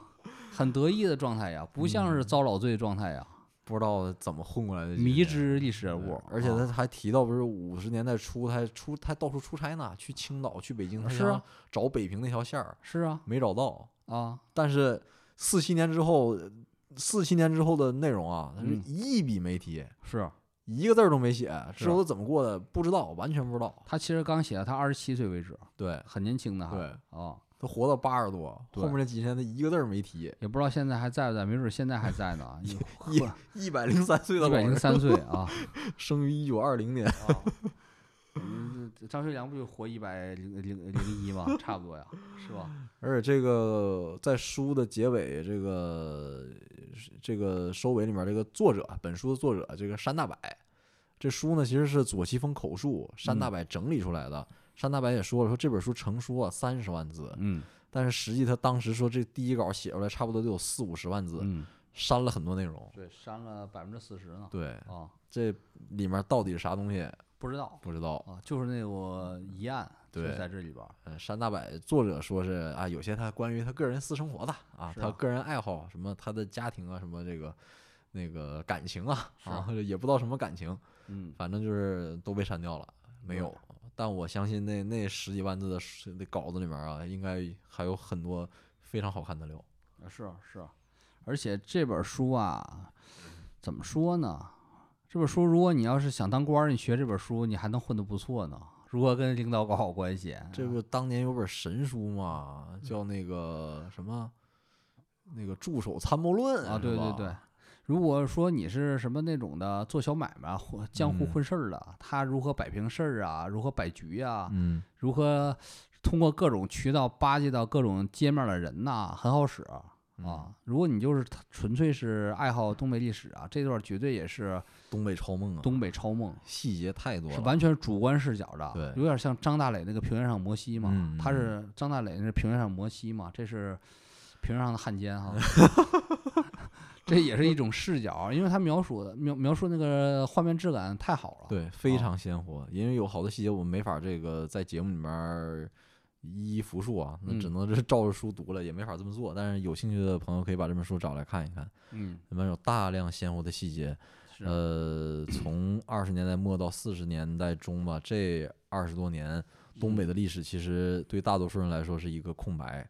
是，呃然后现在研究的可能也不多，能看到的史料也比较有限，嗯但是真的非常有意思。它里边好多情节都是很难，就是就喜欢历史都都很难关注到一些细节，对，比如就说哦江尚君本身就是就就嗯很很冷门，很很冷啊很很少让人知道有个东西叫江赏军还对啊。还有比如他里边提那个苏联红军不抢劫嘛，一嗯直抢劫和轮奸嘛，然后嗯他那个是在火车上就干嘛，嗯，然后那个你要不服，要直接就给杀了，扔扔嗯火冷火车外边去对，还有那苏联军官就是公开嫖妓啊，啊，是搂着那个两几个个两那个个日本女的日本日本妓女的床啊上睡觉，然后是这个当时发生了这个暗杀李兆林将军案事件嘛，对，然后当时那国共双方的这个人都去找苏联这个占领军嘛，对呃，要调查这事儿，哇，他都那苏联军官都不不背着人啊 啊，是不是？就直接光是着膀子就出来，啊，床上着。躺着女人，是啊是，然后这个其实要跑要是写细了也挺精彩的，嗯还有那个日本那个其其实苏联当时其实也有那个纠察嘛，纠察队嘛，就宪管军兵纪的组嘛织的宪兵啊。嗯然后其实那个有个女的日本女的告状说她被那个两个苏联的给轮奸了，对，然后她就找谁他是那个宪兵把他带到军营，啊拉了几百号人，说你看是谁？谁啊然后那个女的没有看脸，她立刻转到后面去了，看每个士兵那个衣领子、后嗯领子，她在那个强奸她那个士兵的领子上别扎了一根个缝衣针，对，带别个了线针头啊。一下就把那人找出来了。然后那个苏联也不含糊，对找了立上刻当场枪毙这两个人，对，一点都不含糊。嗯日本可能还会护着短，当 时苏联直接枪毙了。嗯然后那个还写一个细节嘛，就讲那个四个苏联军官骑着马上那个上街上有点抢东西嘛，哦，直直接被那个全被杀了，被人啊暗杀了，对就被人暗杀躲在暗处不知道是谁，开枪特别准，狙全都击打后脑勺，打了四枪，嗯，就有点像张麻子那让子弹飞那感觉，对，就四枪把他们全干死了，对然后那个尸体就扔那儿，马就留留那儿了，对，第二天然后枪枪没了，枪被抢了，对枪枪被老百姓或者抢了这些的，嗯然后那个苏联这事儿也也没追究，也没查出来就这啥么结着果吧来，是 吧？啊死四个人就这么着吧。当时那个其实报仇啊，杀苏联人也有的，嗯啊，也不光是那个一单方面被苏联单打，嗯也有也有也有一些报复。所以这个这本书我们就讲到这儿了，就相当于我们那个介绍东北系列的第一第一炮吧，是吧？第一对炮。那下一炮讲什么呢？咱们下一趴嗯我，们迷迷猜吧，你们猜猜吧啊啊！那咱结尾来段优雅的，挺沉重的，咱来点儿舒缓的歌曲吧，嗯，来个来个马赛克的吧，《霓虹甜心好，》啊，因为那写嘛，大林大大林大林 save me 嘛，啊啊，就像这书里边嘛，最后啊，可能斯大林救了他吧，啊大林大林 save me。嗯好，那我行霓虹嘛，这这段儿也是左西风在日本人混也是霓虹甜心嘛，确日本实人霓虹霓虹金里边的四维号了是吧？ 所以呢，结尾就霓虹甜心吧，好，送给大家。我们这期节目就到这儿，我啊们下期再见，好拜拜。拜